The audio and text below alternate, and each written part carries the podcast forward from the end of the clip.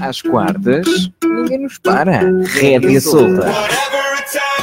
Entre as 21 e as 23 horas, André Diniz e Felipe Carmo mantêm o espírito jovem que há em ti e trazem-te humor, desafios, comentários à atualidade e vozes novas que vais gostar de ouvir. Rédea Solta. A música animada para que consigas encarar melhores o resto da semana. Todas as quartas, entre as 21 e as 23 horas, com Felipe Carmo e André Diniz. Ora, boa noite, sejam bem-vindos a mais um programa nesta quarta-feira, que hoje uh, é uma quarta-feira vermelha, já vão perceber porquê. Uh, ora bem, desde já as boas noites a todos aqueles que já nos ouvem, seja através do site, seja através do nosso Facebook. Isto porque já temos um vídeo em direto que mostra tudo aquilo que está a acontecer aqui em estúdio no nosso um, Facebook. Hoje não me sinto nervoso, e porquê?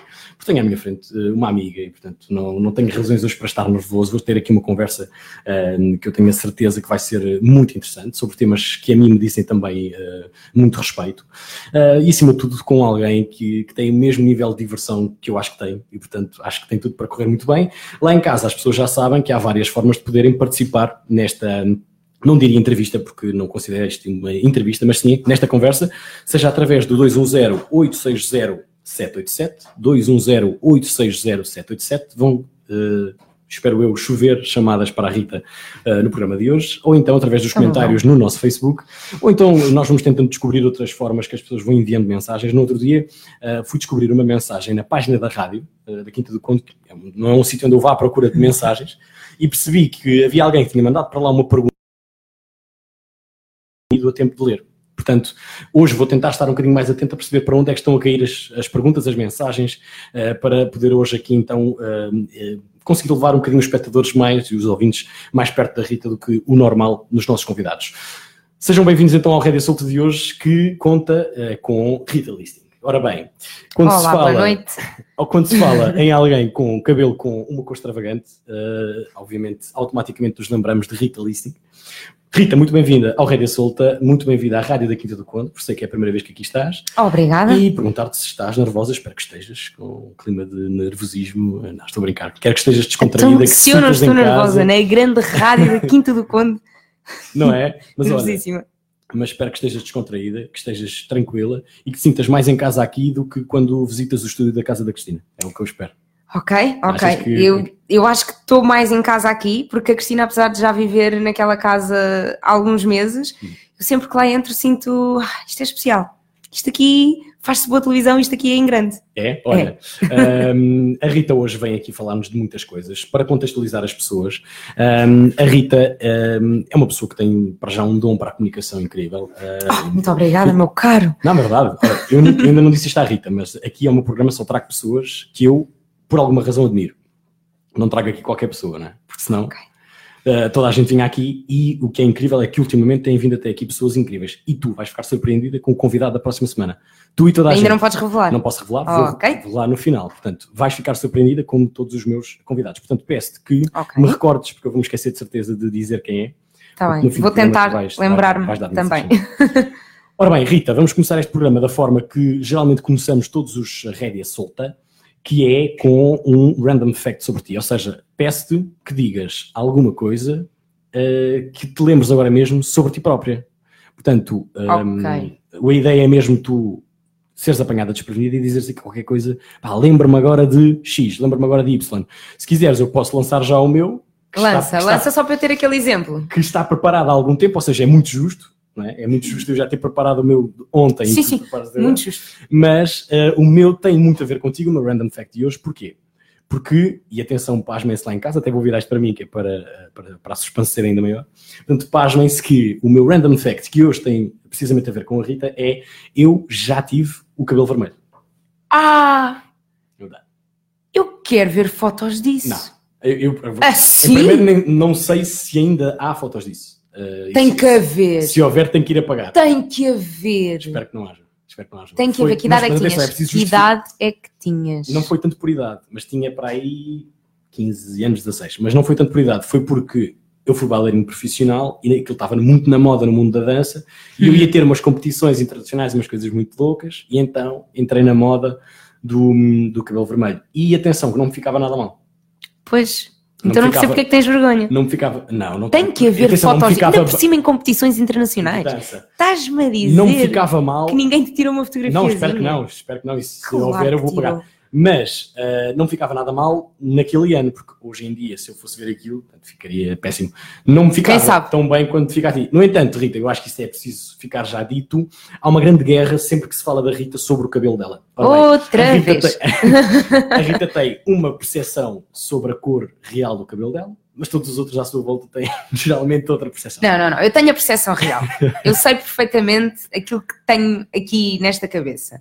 Só que eu tenho, eu tinha um objetivo. E, e, o- e a, e a expectativa é diferente da realidade. O objetivo deste cabelo é ser vermelho.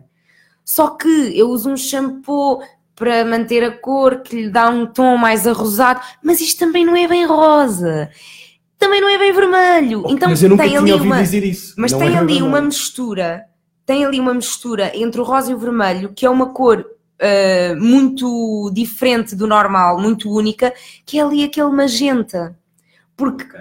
porque às vezes parece muito, muito, muito vermelho, outras vezes parece muito, muito, muito rosa. Mas eu acho que é uma cor ali no meio.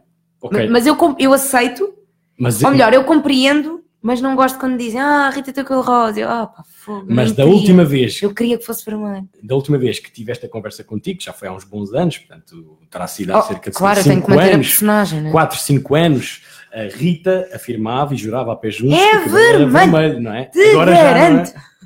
Agora já não é, já não está. tanto assim. Já, já foi passando tanto tempo que eu já percebi que não vale a pena. Entretanto, também já tiveste o continuar. cabelo longo, já tiveste o cabelo cortado. Ah, agora foi- já tenho o cabelo mais curtido. E vais manter esse registro. É? sim, adoro. Ai, que- olha, é tão menos trabalhoso e é metade do tempo a tomar banho, é metade do tempo a pentear, é metade do tempo a pintar, é metade do dinheiro a pintar. Esta é que ninguém se É lembra. metade do dinheiro a pintar. Ah, pois é. É que um cabelo comprido é um preço e um cabelo metade do tamanho é outro. Quando eu percebi que metade do Ok. tamanho do cabelo era mais barato, eu fogo, porque é que eu não cortei isto mais cedo? Faz todo o sentido. Pá, gastas mais tinta, é normal que seja mais caro. Não, tens razão, mas nunca tinha pensado sobre isso. Ora bem, Rita, uh, o meu Random Fact de hoje está lançado, é verdade, fica é. encerrado o assunto, não volto Ok. a falar sobre isto uh, em rádio e só falei mesmo porque não me lembrava de absolutamente mais nada para lançar hoje aqui. Rita, qual é, uh, afinal, o teu Random Fact? Enquanto tu estiveste a dizer isso, estive a pensar, pensei em vários e vou dizer um que eu acho que é engraçado e quase ninguém sabe porque eu também não costumo dizer, tipo, olha, olá e tipo, sou a Rita e random fact. Tenho um dente de leite. tenho Deixa eu ver 23 anos e tenho um dente de leite. Estou bem jogado. Foi bom? Random fact. Não, foi ótimo, mas eu já tive aqui alguém que eu acho que foi... Uma, Para quem uma- nos está a ver no Facebook, ah, é este aqui, que é mais pequenito que o normal, que todos os outros. É, para quem nos está a ouvir na rádio, passa a descrever, é um canino, pá, e os caninos deviam ser bicudos, né? tipo pontiagudos na ponta, e eu de um lado tenho um dente grande e pontiagudo, e o outro par é um dente minúsculo com a base ah, direita é pequenino, muito mais, muito mais pequenino que os outros. Pronto, nota-se claramente que é um dente de leite, mas eu só percebi eh, relativamente tarde. Quando uma vez eh, cruzei-me com uma pessoa que era dentista e, e ela estava a olhar para mim: Olha lá, tu tens um dente de leite. Eu, ah, não pode, impossível. Então, com esta idade, pá, tinha pai o quê? 14, 15 anos. Então, mas estás-te a passar, não tenho nada um dente de leite. Tens, tens. Estou-te a dizer, sou dentista e tenho a certeza que tens um dente de leite. E eu, ah, tens toda a razão. Mas é que eu comecei a perceber. Hã? E ainda se mantém. Sim, ainda está cá agora. Não sei se, se algum dia me vai nascer o definitivo ou se isto vai ficar aqui para sempre. Ora bem, foi um bom random fact. Eu diria que está na lista dos, dos melhores eh, deste, deste Rédia Solta. Relembrar as pessoas lá em casa que eh, podem participar nesta conversa, seja para lançar o random fact delas, ou então só para falar com, com a nossa Rita. Eh, o número é muito fácil, Rita, podes dizer tu, eu já o sei de cor. Ah, espero que seja aquilo que eu estou a ver. É, é. 210-860-787. Qual era a pergunta que não gostarias que te fizessem aqui? Ah, boa. Eu, eu, Uma pergunta que tu que ficarias muito agora, ficaria- ficarias nervosa se essa pergunta aparecesse. então e achas que se eu tivesse essa pergunta, iria dizer-te? Ok. Não iria. Tentei, mas tentei. Mas, mas consegui. força. Mas, Mas mas tens aqui todo um, toda uma longa conversa para ir lançando tenho, tenho. e experimentares se eu respondo ou não. Mas em princípio eu acho que não tenho Mas nada eu acho, eu acho a esconder. Eu acho que a Rita será muito tranquila nesse aspecto. Ora bem, Rita, vamos começar esta conversa uh, agora a sério. Ora bem, eu conheço a Rita porque a certa altura me cruzo com ela no curso de comunicação social que, que ambos tiramos. E que grande sucesso, curso é? esse! Que grande, a ironia uh, bem presente aqui na. Não, foi, não? foi com um tom irónico, mas genuinamente adorei o curso. Gostei mesmo muito, muito, okay. muito do curso. Não, sim, percebo. Pode, mas tinha as suas lacunas, não é? É, é, é, nesse sentido? Certo. Toda, todos os cursos são de ter e, e, pode, e um curso nunca há de ser perfeito para toda a gente. Este, esse curso que nós tiramos pode ter sido perfeito para muita gente e, e uma porcaria para outros. Claro. Mas eu gostei muito. Gostaste em que sentido? No sentido de que o facto, por exemplo, o facto de ser um politécnico é? também ah, ajuda sim, um bocadinho. Sim, sim, também ajuda um bocadinho. Pá, ok que eu nunca tive a experiência de faculdade, mas daquilo que via e daquilo que sabia de outras pessoas, acho que o Politécnico dá-nos vertentes muito mais práticas do que a faculdade. A faculdade dá-nos vertentes muito mais teóricas.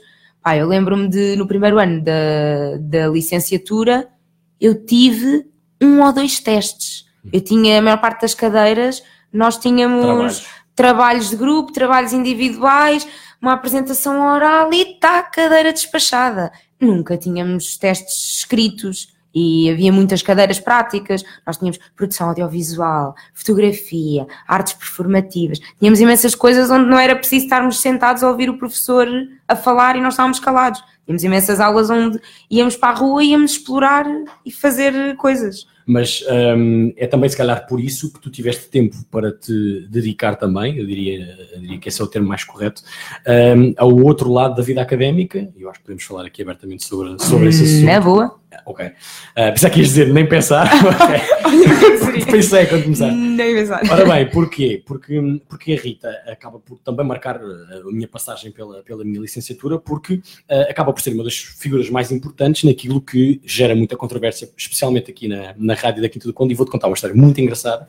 Okay. Que tive sobre praxe. Uhum. Já contei esta história, mas, mas acho que foi no ano até a nossa, portanto, nem foi no Rádio Solta. A minha história muito engraçada sobre a praxe foi: eu, no primeiro ano em que estava aqui na rádio da Quinta do Conde, fui apresentar uma das partes do espetáculo anual da Rádio da Quinta do Conde, uhum. uh, que, que, nós fazemos sempre. Uh, e o que é que acontece? Eu fiz esse, essa parte, apresentei essa parte com outra colega que está aqui nesta, nesta rádio, que é a Sandra, Uhum. que também andou lá no nosso Politécnico, e a brincadeira acabou por surgir, e a Sandra disse-me a certa altura, uh, ah, sim, porque senão eu vou-te prachar. E eu na brincadeira, e eu na brincadeira disse, não, não, que eu não gosto de praxe. Era brincadeira, porque na altura eu adorava as praças, e estava, aliás, como tu sabes, até a ser prachado por ti, uh, foi no meu primeiro ano de faculdade, e disse à Sandra isto, para toda a gente ouvir uh, no palco, não, não, que eu não, não gosto de, de praxe na brincadeira, com um tom irónico, uhum. irónico até, mas não foi suficientemente irónico porque eu recebi uma salva de palmas.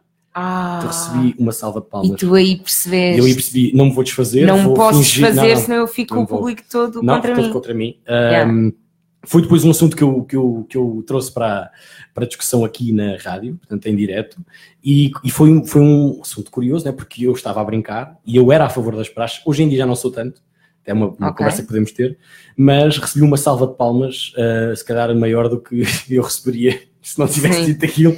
Quando, toca, foi... quando toca em assuntos polémicos, quando toca em assuntos polémicos, tu vais ter uma salva de palmas, quer seja de um lado ou do outro, há assuntos polémicos que que pronto, geram sempre essa, essas salvas de palmas. Sim, sim, no fundo estamos a falar de um público já com alguma idade e, uhum. e obviamente isso também pesou aqui, mas se calhar podíamos falar já deste assunto, okay. acho que é também um tema bastante interessante, até porque é a prova de que as nossas percepções sobre as coisas, as nossas opiniões, a forma como olhamos para as coisas também muda com o tempo uhum. e a uhum. minha, olhou, a minha forma de olhar a praxe também mudou com o tempo Okay. Mas sim, isto tudo para dizer que a Rita acaba por eh, viver a vida académica uh, em termos de praxe e tudo mais também de uma forma muito intensa, uh, envolvendo-se com um ímpeto muito grande também nisso. E se calhar podemos falar um bocadinho também por aí, como é que foi essa okay. parte da vida académica. Então, uh, primeiro vou já deixar aqui clara a minha opinião sobre praxe, porque não quero. Ok, já, yeah, quero deixar claro a opinião sobre praxe. para mim, a praxe é uma brincadeira, é tipo, é um jogo.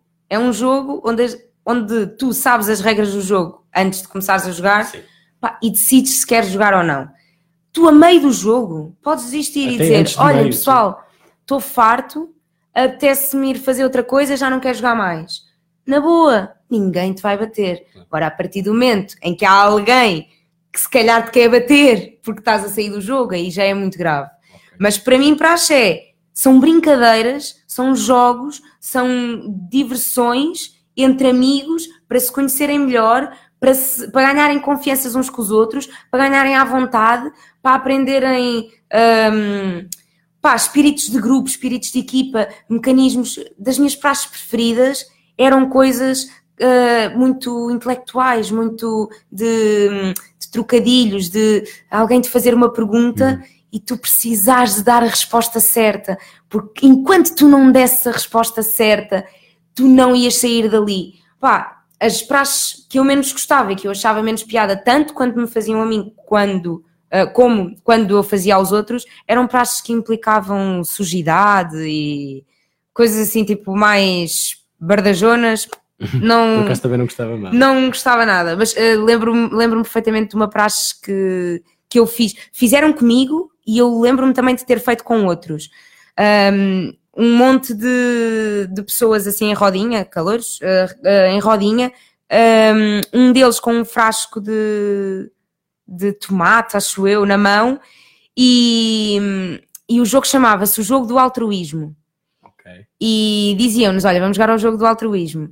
E, o, e os calores tinham um frasco de tomate na mão e os veteranos perguntavam: uh, Isto é o jogo do altruísmo, a quem é que vais passar agora o, o frasco de tomate? E, e, eles tinham que passar a outras pessoas e, e isso significava o frasco de tomate ser entornado na, na roupa ou na cabeça de, dos calores. Pá, e aquilo ia sempre uns para os outros, os calores sempre a darem aqueles que eram mais amigos, e agora vou estar a passar o frasco de tomate, ele vai sujar-se com aquilo e tal. Até que no final de tudo percebemos que o jogo se chamava Jogo do Altruísmo e era suposto tu dizeres: Não, eu não quero sujar nenhum dos meus colegas, eu quero me sujar a mim. E se o primeiro tivesse percebido. Aí o jogo acabava ali. E era essas coisas que eu gostava, as cenas do intelectual, as cenas de, de puxar pela cabeça. Pá, eu acho, eu adoro praxe pelo seu conceito e por, um, e por unir grupos, unir pessoas, eh, pá, mas com bons objetivos. A partir do momento em que a praxe começa a ser estúpida, começa a ser extremista, ou há pessoas ali contrariadas, ou há pessoas que não estão a gostar da brincadeira, pá, eu sou a primeira a dizer acabou-se. Não queres fazer, não fazes, vais-te embora, tipo, não há cachatices. Quer é que sejamos todos amigos e nos demos bem, porque o objetivo da praxe é esse, é dar-nos todos bem. Eu acho que é um daqueles assuntos que vai sempre dividir a, a sociedade, mas um, eu acho que é uma discussão saudável, não acho, acho que é uma discussão. Ah, por exemplo, eu acho que a praxe nunca vai acabar e, e acho que não tem que acabar. Eu acho que não vai acabar, acho que pode e deve ter outros moldes. Eu acho que, por exemplo, eu também tive, andei na Tuna na, durante a licenciatura. Lá está também viver a vida académica. Andei na Tuna e pá, e a maior parte das praxes que nós tínhamos era: olha, bebe, e agora vais beber mais. E mais, e mais. E achas que nós nos importávamos? Uhum. Adorávamos. Não pagávamos nada e víamos o que queríamos. Pá, era, era fixe. Mas cada um tem as suas formas de, de se enturmar. Nós também tínhamos, se tu pensares bem, nós também tínhamos uma espécie de praxe quando andávamos na primária, que era chegar à aula no primeiro dia e passar pela vergonha de nos levantarmos e dizer: Olá, eu sou a Rita, tenho não sei quantos anos, é, é gosto, é de, gosto de fazer isto, gosto de fazer aquilo, venho não sei aonde, os meus pais chamam-se isto, chamam-se aquilo, quando for grande quer ser isto, quer ser aquilo. Pá, isso para nós era uma vergonha. Então agora chego, primeiro dia de aulas, vou-me levantar perante 20 miúdos que eu não conheço de lado nenhum a sofrer a pressão do professor, porque é muito pior sofrer a pressão do professor quando tu tens tipo 6, 7, 8 anos do que sofrer a pressão de um gajo que é um ou dois anos mais velho que tu e tu tens 18. Tipo, Também tu aí podes dizer que não. Tu se pensas bem, em qualquer sítio que chegas tens sempre essa mini praxe e quando começas a entrar em sítios de trabalho tens sempre pessoas que gozam contigo, pessoas que te mandam fazer funções que não são, não deviam ser a tua função eu, só para gozarem com o novato. Eu, eu acho que aquilo que me. Mas lá está, é sem abusos. Aquilo que me incomoda hoje em dia na praxe, e, e hoje não sou a favor da, da, da, da praxe, pelo menos. Olha, eu se fosse hoje, eu não faria. Não serias praxada? Uh, não, mas eu acho que foi por já ter sido. Por, tipo, acho que não foi por eu ter crescido okay, sim, e ter sim. Eh, deixado de gostar. Eu agora não repetia. Eu conheço pessoas que fizeram uma licenciatura, foram praxados, mudaram de licenciatura, foram praxados novamente, mudaram de licenciatura, foram praxados novamente não tinha paciência para isso. Fui prachada uma vez, vivi a experiência, gostei, ok, ótimo, uh, investi nisso, pá, adorei, ok, tá bom. Mas eu, eu acho que o que É uma me cha- o que experiência. certo, certo, o que me chateia a mim, eu não repetiria, obviamente, mas eu, eu acho que o que me chateia neste momento na praxe e nos moldes em que ela existe é a questão da superioridade, de uns serem superiores aos outros, de uns estarem acima e de nós estarmos abaixo. Acho que é isso que me faz Sim, alguma. sim, sim, sim, Só isso, porque tudo o resto eu acho que integra, efetivamente integra uh, as pessoas. Eu eu- acho que não, não se pode negar esse aspecto. Eu acho, a questão da, enfim, da, da hierarquia é como faz aqui alguma Sim, a hierarquia é uma coisa que é necessária por uma questão de organização, mas eu não concordo com a questão do abuso do poder. Tanto é, tu sabes que eu, quando, quando te prachava, Sim. Era pá. Havia muita gente que me criticava porque eu não impunha respeito. E eu, pá, eu- quero lá impor respeito, eu quero é divertir-me e quero é que eles se divirtam. E os, pá, normalmente os veteranos falavam com os calores mesmo brutos, duros, quero ser mau, quero manter esta personagem. E eu sempre, vá amigos, olha, vamos fazer isto assim assado. E toda a gente, oh Rita, agora estás a tratar os calores por amigos. Ah pá, olha, está bem.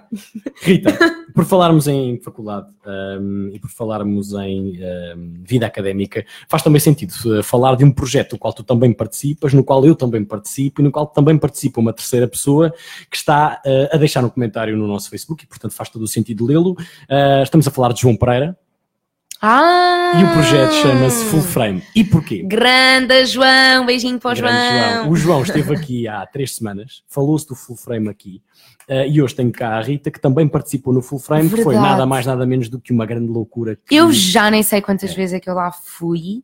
Foste, acho que foste quatro, três, ve- três, quatro, não, três, Não. três, Tantas. acho que foram três. Eu lembro- achava que tinha sido uma ou duas. Não, não, uma não foi. Duas no mínimo, e eu acho que foram três. Três? Eu acho que foram três. Um, o Full Frame, para contextualizar quem não tenha ouvido a entrevista com o João, foi um programa escolar que nós fizemos, ou seja, um programa para o YouTube, para o YouTube uh, único e exclusivamente para o YouTube, feito por estudantes, era quase um programa de televisão de meia hora. A Rita fazia de comentadora, portanto, eras, no fundo eras um bocadinho comentadora, eu tinha não, uma é? cronista, não era? Não, não, não. Comunista. Cron- não era como? Ah, cronista. Cronista, sim. Eu percebi comunista. Não, não. Não, eu tinha, eu tinha uma. Tinha tipo uma rubrica que era o mundo da listing, ou uma cena assim. Pá, que eu ia lá dizer coisas. graça. Eu ia lá dizer coisas que me vinham à cabeça, ou que me chateavam, ou. Pá, No coisas. fundo, random facts. sim, que- eu lembro-me de. Pá, é engraçado porque eu só me lembro de um assunto de ter ido lá falar. Lembro-me de, de ter ido explicar, hum, uh, ter ido falar do Natal, porque é que não gosto do sim, Natal, lembro-me. e dos meus anos, uh, de não gostar do Natal e gostar bué de fazer anos. Depois também falei bué de gatos. Pá, lembro-me de ter feito assim um textinho sobre isso, mas passava, passava a correr. Não, passava a correr e, e era meia hora de, epá, É. excelente. Mas o Full Frame acaba por nos unir uh, também. Eu já conhecia a Rita antes, mas é um projeto onde entramos todos, um projeto de uma grande loucura que eu recordo sempre com muita saudade e que, curiosamente, um, tem como grande, eu diria, o maior responsável. Uh, depois do, do professor que coordenou o projeto, o João Pereira, que eu acho, e não me canso de dizer isto, é um talento. Uh, eu espero que ele nos esteja a ouvir uh, e que eu sei isto mais uma vez dito por mim, porque é verdade, eu acho que o João é um grande talento. O João diz um grande beijinho para a Rita, saudades de apresentar o Full Frame e tê-la connosco a comentar a atualidade. Beijinhos, João! Um grande beijinho, um grande abraço meu e um grande beijinho da Rita para o João uh, e espero em breve ter aqui o João novamente porque gostei muito da conversa que tive com ele e gostava de, de conversar sobre tantas outras coisas. Portanto, foi o primeiro comentário lido um, neste programa Boa, e podem mais. seguir exatamente o mesmo. Temos mais, eu é que ainda não comecei. Ah, ok. Mas podem seguir exatamente o mesmo que o João fez, deixando os vossos comentários para uh, o uh, direto que está a acontecer no nosso Facebook ou então para o 210-860-787 uh, para podermos então aqui deixar algumas perguntas à, à nossa Rita. Como dizíamos, a Rita foi uma das pessoas que eu diria que eu conheço que melhor partido tirou da vida académica porque fez várias coisas, desde É Tuna. aproveitei foi? tudo ao máximo. Está certo então. Fez, fez Tuna e concluíste gota. o curso, criou à primeira, não foi? Ficou Ah. alguma coisa por fazer, não? Nada. Fizeste tudo à primeira? Nunca chumbei, nunca chumbei a nenhuma cadeira. Eu, eh, raro, muito raro faltar às aulas. Era praxe sempre que podia. Era tuna todas as semanas, eh, duas vezes por semana, até muito tarde. Ia sair à noite todas as semanas, todas as quintas-feiras. Eu espremi a vida académica mesmo até ao E máximo. nada, e nada falhou. E nada falhou, aproveitei mesmo tudo. E trabalhava ao mesmo tempo, tirava nota. Pá, não era aluna tipo de 18. Rita, não deixa-me só aluna de 10. interromper. Temos aqui uma senhora, eu já tinha reparado nisto, mas como não estou sempre a olhar para o direto, eh, não tinha percebido. A Anabela Silva diz muito Ah, bem. É Pede, a minha mãe. Pronto, então a Anabela Silva e pede muito bem a tua mãe que tu chegues um bocadinho para a tua esquerda porque a tua cara vai sendo tapada pelo microfone. Ah, desculpem. Ah, ok. Agora sim, creio que já não vamos ter esse problema. Eu já tinha reparado, mas não, Pai, não porque eu percebi que era sempre. Ok, mas eu creio que assim já está. Obrigada, mãe. Tem cuidado porque uh, senão depois vai esconder pelo microfone. E, hum, e a Anabela fez esta retificação e muito bem. Portanto, um beijinho para a Anabela. E Beijinho, obrigado. mãe. E ainda bem que foi a Anabela a fazer isto, porque senão eu ia interromper-te e assim foi a tua mãe interromper-te é na boa. Boa, é Não tranquilo. Mas dizias tu, ora bem, a Rita participou então em tudo o que pôde e o que, o que eu quero perceber agora é, então e depois a vida académica acaba, passados três anos porque fizeste tudo à primeira, Exato. tu ainda mantens ali uma certa relação com o Politécnico de Setúbal, continuas a participar em algumas coisas, incluindo o Full Frame, continuas a, não é? Não? Acho que foi só isso. Só, foi não só isso? participei mais nada. Pá, uma vez convidaram-me para, para ir falar. hum, ai, ajuda-me, como é que se chama aquelas conferências de, do IPS de novos empregos? Ah, tem a ver com a semana de empregabilidade. Ah, eu acho que é isso. Uma vez ligaram-me a convidar-me para eu ir lá falar por ter sido, por eh, ter, ter-me licenciado e ter arranjado logo trabalho. Uhum. Eu queria mesmo bué ter ido, mas não conseguia porque estava a trabalhar, aquilo era tipo às três da tarde. Pronto, mas mantiveste uma relação de, de carinho com o IPS, mesmo não, não, não- eu, eu sempre posso dou lá um saltinho. E hum, o que eu quero perceber é, ou seja, acabas o curso passados três anos Uhum. e depois a tua vida, como tu disseste muito bem, ganha logo rumo, portanto, logo a seguir, não precisaste esperar muito tempo, o que hum, foi ótimo, não é? E nem toda a gente tem essa sorte. O que é que tu começaste a fazer logo a seguir a terminares o curso? Ora, eu comecei a fazer ainda antes de acabar o curso. Eu estagiei no curto-circuito, ah, portanto fiz lá três meses de estágio. Curto-circuito, isto para explicar às pessoas que podem. Curto-circuito é um programa jovem da SIC Radical que passa todos os dias em direto às 5h45 no canal 15 de todas as operadoras. Espera que tu tens o discurso estudado já. Hã? Tu tens o discurso estudado. Ah, claro. Está tudo estudado. Mas olha, o que eu quero, e porquê é que eu peço para explicares o que é o curto-circuito? Porque eu acho, sinceramente, que o curto-circuito é uma das maiores escolas de televisão. Eu acho, imagina, em termos de representação, para mim, uma das maiores escolas de sempre da televisão nacional são os Morangos com Açúcar. Em termos de apresentação, eu acho que é o, é o curto-circuito. E porquê?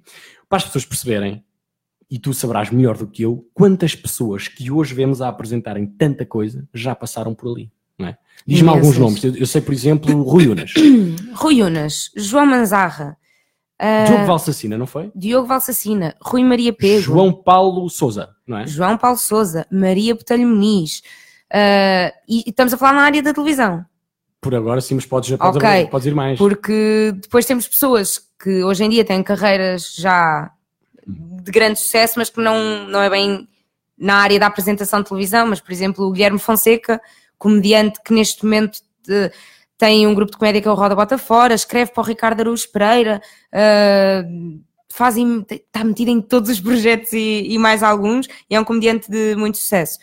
Ahm, mais nomes. Temos Rita Mendes, old school, de apresentadora do curto-circuito, que também faz algumas coisas na televisão ah, hoje, mas já não são assim tantas.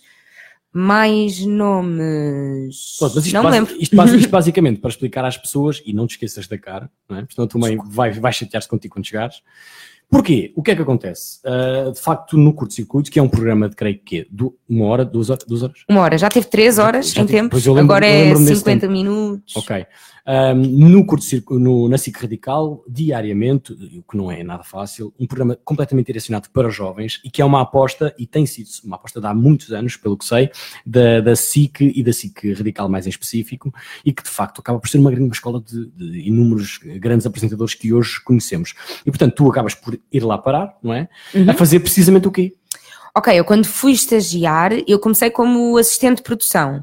Ou seja, fazia tudo aquilo que era necessário, mas coisinhas pou- poucas. Ou seja, agora vais entregar aqueles alinhamentos ali ao estúdio, agora vais, vais levar as águas ali ao estúdio, agora vais lavar as canecas, agora vais encher as águas, na- vais encher as canecas com água. Mas isso enquanto Agora- estagiária? Sim, sim, sim. Agora vais preencher aquele papel para a cassete e vais entregar a cassete com o programa ali no departamento de planeamento, não sei o quê. Pá, eram coisinhas eh, pequeninas. Entretanto, hum, passado um mês de estágio, houve uma assistente de produção que se foi embora e eu fiquei sozinha e comecei a fazer a gestão das redes sociais. que Estava tipo, uau, maluca, isto é incrível, adoro isto. Tipo, tinha um poder nas mãos e continuo a ter, mas aqui, Agora já não sinto tanto uma cena de ai, sempre estou a pôr um post é uma grande responsabilidade, mas eu sei que aquilo é um poder, Sim, sim. eu sei que aquilo chega, pode chegar a mais gente do que a televisão. Que é isso que as pessoas mais velhas e que não estão tão ligadas às redes sociais não- ainda não perceberam. que não percebem. Mas é normal que os jovens, os jovens ve- veem muito mais redes sociais do que televisão. Eu acompanho imensas coisas pelas redes sociais que não acompanho. Há imensas rádios que eu não ouço nunca, mas nunca. E sigo nas redes sociais e sei tudo o que aconteceu. Sei quem é que foram os convidados. Claro sei o que é que eles disseram nas- na, na conversa. Sei que tipo de músicas é que passam. Sei que brincadeiras é que fizeram. Quem é que ligou para lá. Sei tudo. Porque eles põem tudo nas redes sociais. E eu, uma questão de seguir e de me manter informada, vejo Claro. tudo. Mas ah, eu acho que o que, é, o que é curioso é, imagina, tu metes uma foto, ou metes um vídeo, metes o que for, e quando tu vais, passados 10 segundos de teres publicado isto, ver a quantas pessoas é que já chegou, ah, o número é assustador. Imagina que tu tens um erro, já, já chegou a acontecer. Ah, já me aconteceu. E sabes o que é que já também. aconteceu várias vezes? Eu tenho a conta do curto-circuito e a minha conta. E pôr no laço, isso é, o- isso é o prato Pá, do dia. Publicar, publicar uma foto minha na conta do Claro. curto-circuito ou publicar fotos do curto-circuito na minha conta. É o- ah, É o, é o- é o já me enganei a pagar assim muito depressa e tal. É o prato do dia. Acontece, já me aconteceu várias vezes. Mas eu reparo logo, eu publico e assim que publico, ah, apagar. Mas é que, e, e se for preciso, antes de publicar, leste quatro vezes e não percebeste. sim, sim, sim, é, sim. Acontece muitas vezes. Ainda bem que temos os mesmos dramas. temos os mesmos dramas. Ahm, mas é, de facto, acabas por começar então nas, nas redes sociais mais a sério, não é? Um, acabas por descobrir até que é um mundo. Aliás, nas redes sociais não, Sim, porque que eu tu, já gostava tu já imenso. nasceste, tu, tu, tu nasces no, no, no Twitter, que Sim, lá está sim. outra rede que eu, por acaso, aqui na rádio não falo muito dela.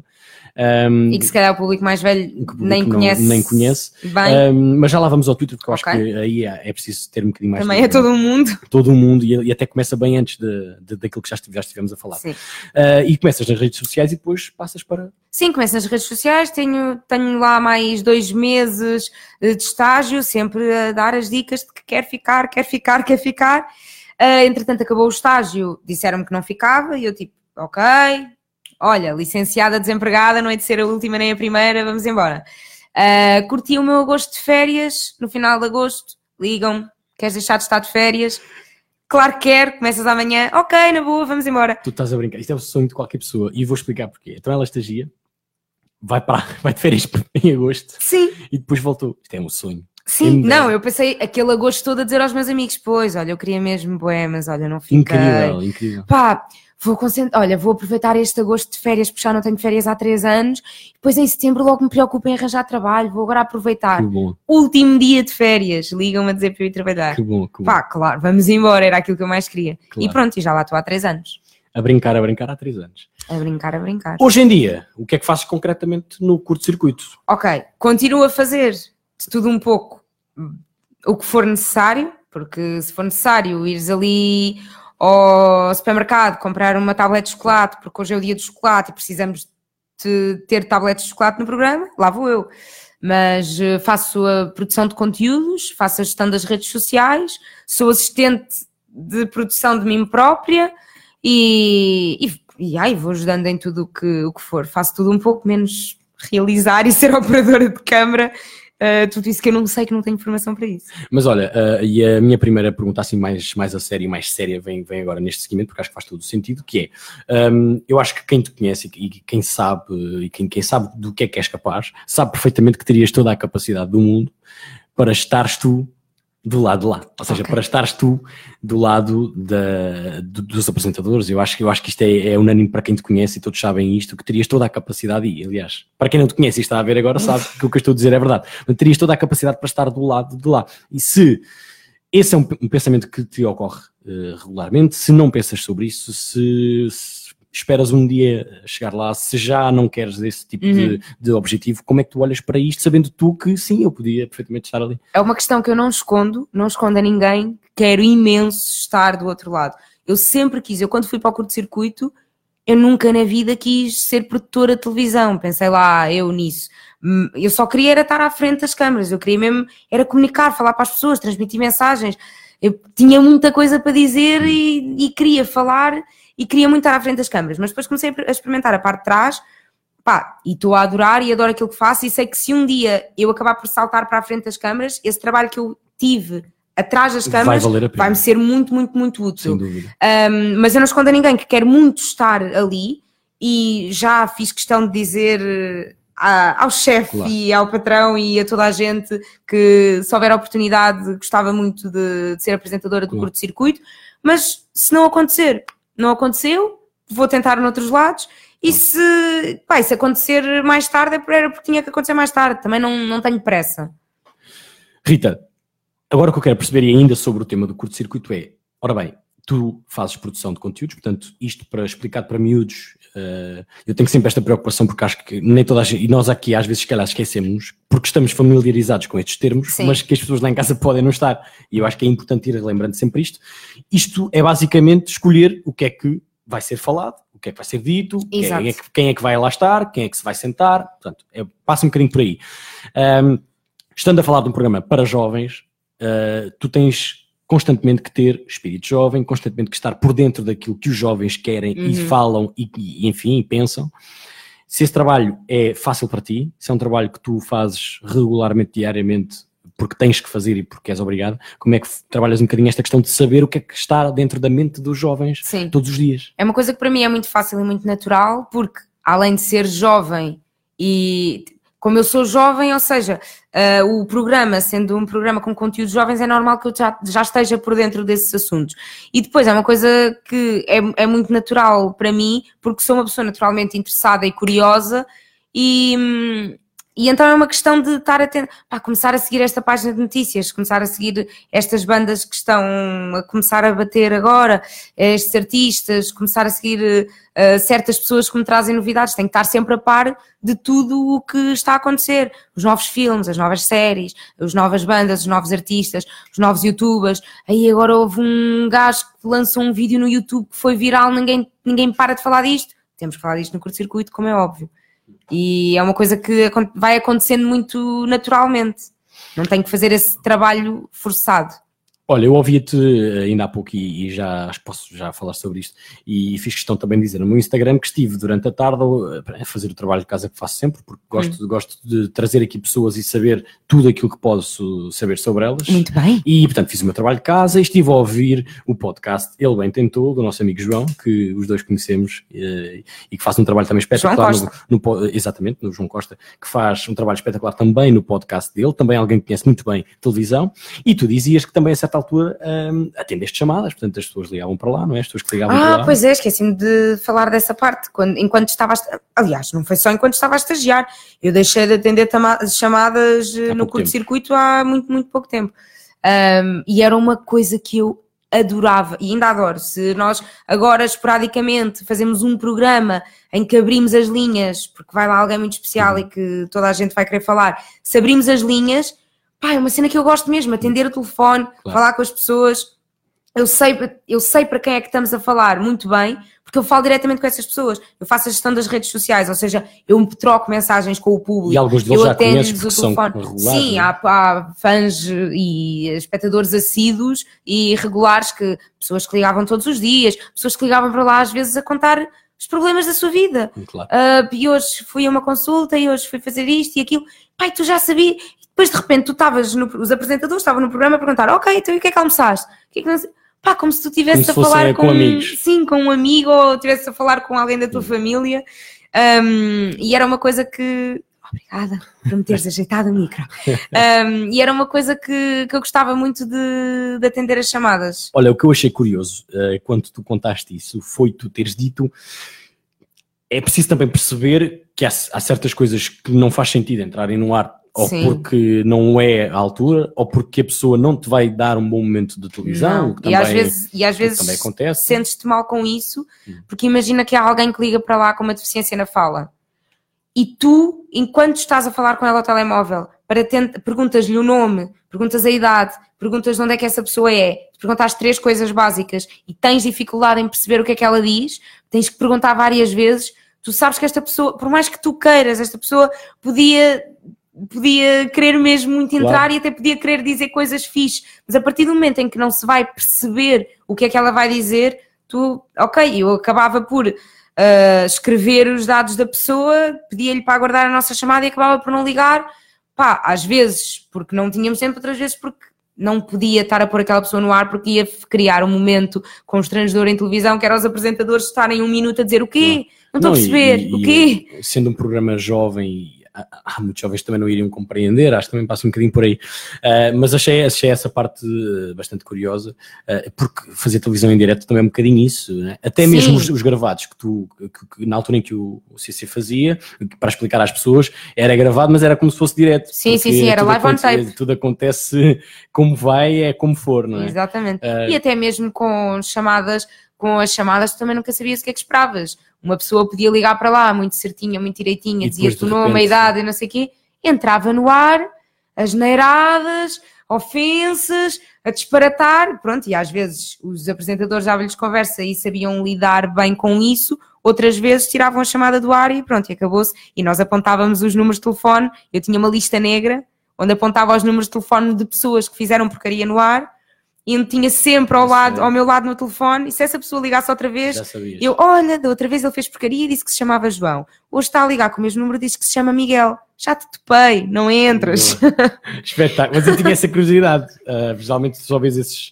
uh, como é que eu posso chamar? Não, é- não são cromos, mas uh, essas personagens entraram uma vez. Portanto, te- teria que haver aqui uma técnica qualquer para sim, sim. filtrar essa segunda aparição. Ora bem, Rita, ainda antes de falarmos sobre, hum, sobre tudo aquilo que é o teu início eh, enquanto Rita Listing, não é? Porque estamos Uhum. a falar aqui de alguém e eh, o público jovem sabe que eu tenho razão, eh, alguém que já tem, portanto, e, e também porque, é, enfim, enfim, tu tens uma figura que é fácil de, de recordar, de memorizar, tens um nome, e o nome neste caso também é um nome artístico, eh, que também é fácil de memorizar, portanto tudo em ti é fácil de- Ajuda. de ajuda ou a cor do cabelo, tudo. E a Rita, no fundo, também depois nasce aqui nas redes sociais com um grande impacto. E antes de falarmos sobre isto, ah, há uma parte que eu gostaria de, de- de falar contigo, um tema que eu gostaria de abordar aqui, porque estando os dois, eu e tu, dentro do mundo da, da- televisão, Uhum. em sítios completamente diferentes, É verdade. eh, e obviamente nunca falando de coisas. Que, é, que não é essa aqui a intenção de coisas próprias de cada uma das estações, Uhum. é importante perceber que estamos numa fase, e eu costumo dizer isto eh, sempre quando falo da minha profissão, estamos numa fase muito interessante eh, do mundo televisivo em Portugal Uhum. neste momento. Eu costumo dizer até que entrei em televisão num momento mais giro. Eh, e acho que isto pode ser mal interpretado. Mas porquê? Porque eu entrei, eu, eu entro na TVI no auge, e neste momento não estou no auge, e assisto a toda uma mudança de paradigma, não é? Eh, e de repente a estação eh, não é a mesma estação de há um ano quando eu entrei. Nem a minha é Nem a a tua é. estação Exatamente. que era há um ano. Portanto, era um bocadinho isto que eu queria falar, obviamente, se tu permitires e se tu quiseres. Ah, na E mesmo tu estando na SIC Radical, não deixa de ser a SIC e não Ah, deixa de sim, haver claro. toda uma. Para já, porque o sítio é o mesmo, pelo Sim. que sei, e depois, porque o ambiente, a forma, o que se comenta, o que se diz, o que se fala, é tudo igual, Claro. tanto num sítio como no outro.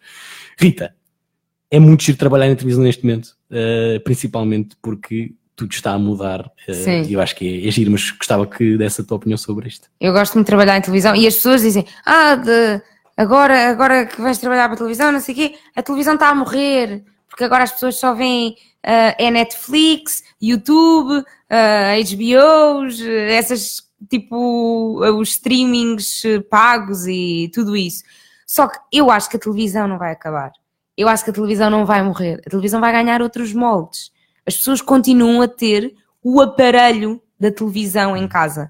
E não há assim tantos, tantas pessoas a não terem o serviço dos canais. Há pessoas que têm aquelas boxes que, pá, que fazem de- da televisão uma cena interativa, tipo. Sim, sim, tipo uma, uma, sim, uma, tipo uma telemóvel, como se Android fosse tipo Android, coisa, exato. Mas não são muitos. A maior parte das pessoas, mesmo que não tenham interesse nos conteúdos que dão na televisão, vai ter lá os canais e vai passar. Eu acho que a televisão teve um período com conteúdos muito desinteressantes e que os conteúdos que interessavam começaram a ir parar à internet e ao YouTube e à Netflix, mas estamos num ponto de viragem que as pessoas que trabalham na televisão vão começar a perceber que aquele é o conteúdo que interessa e esse conteúdo vai começar a ser feito também na televisão.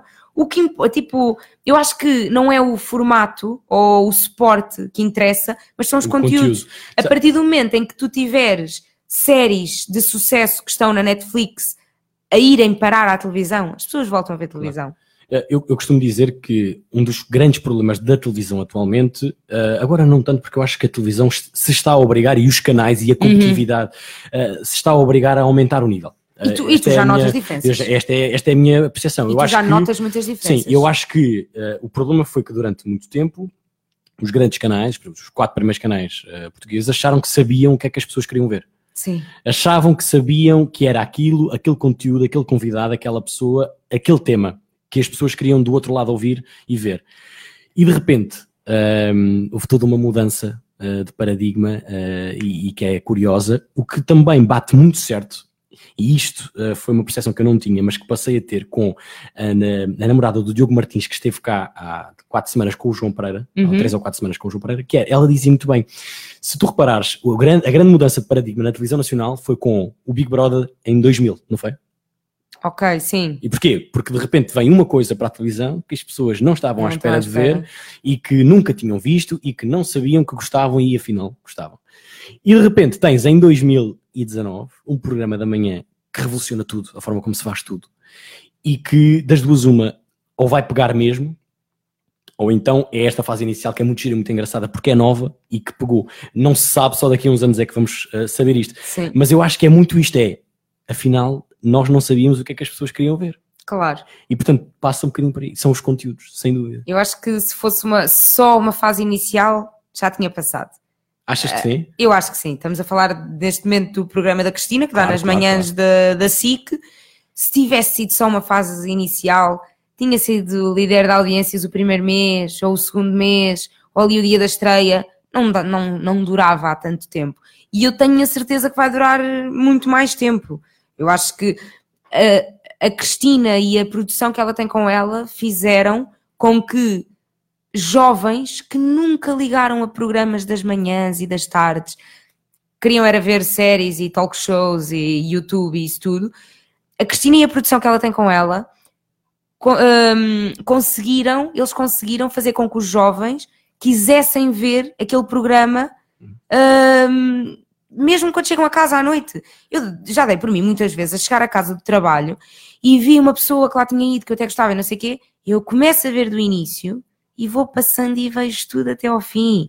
Às vezes posso saltar uma partezinha ou outra que Claro. não quero, ou para ser mais rápido, porque de facto Algum aquilo são conteúdo 3 que não horas. seja importante para ti? Ah, sim, porque há coisas, por exemplo, que a mim não me interessam muito, tipo a rubrica do crime. ou tipo saúde, ah, ou qualquer coisa? Sim, isso às vezes até me interessa, mas, mas há coisas que eu posso passar. Mas é um programa que eu começo a ver desde o início e a primeira hora do programa da Cristina é a mais interessante de todas. Segunda, terceira, às vezes pode ficar um bocadinho mais. Não tanto para mim, para, o- para a minha idade, mas a primeira hora do programa da Cristina vê-se, papa-se tão bem.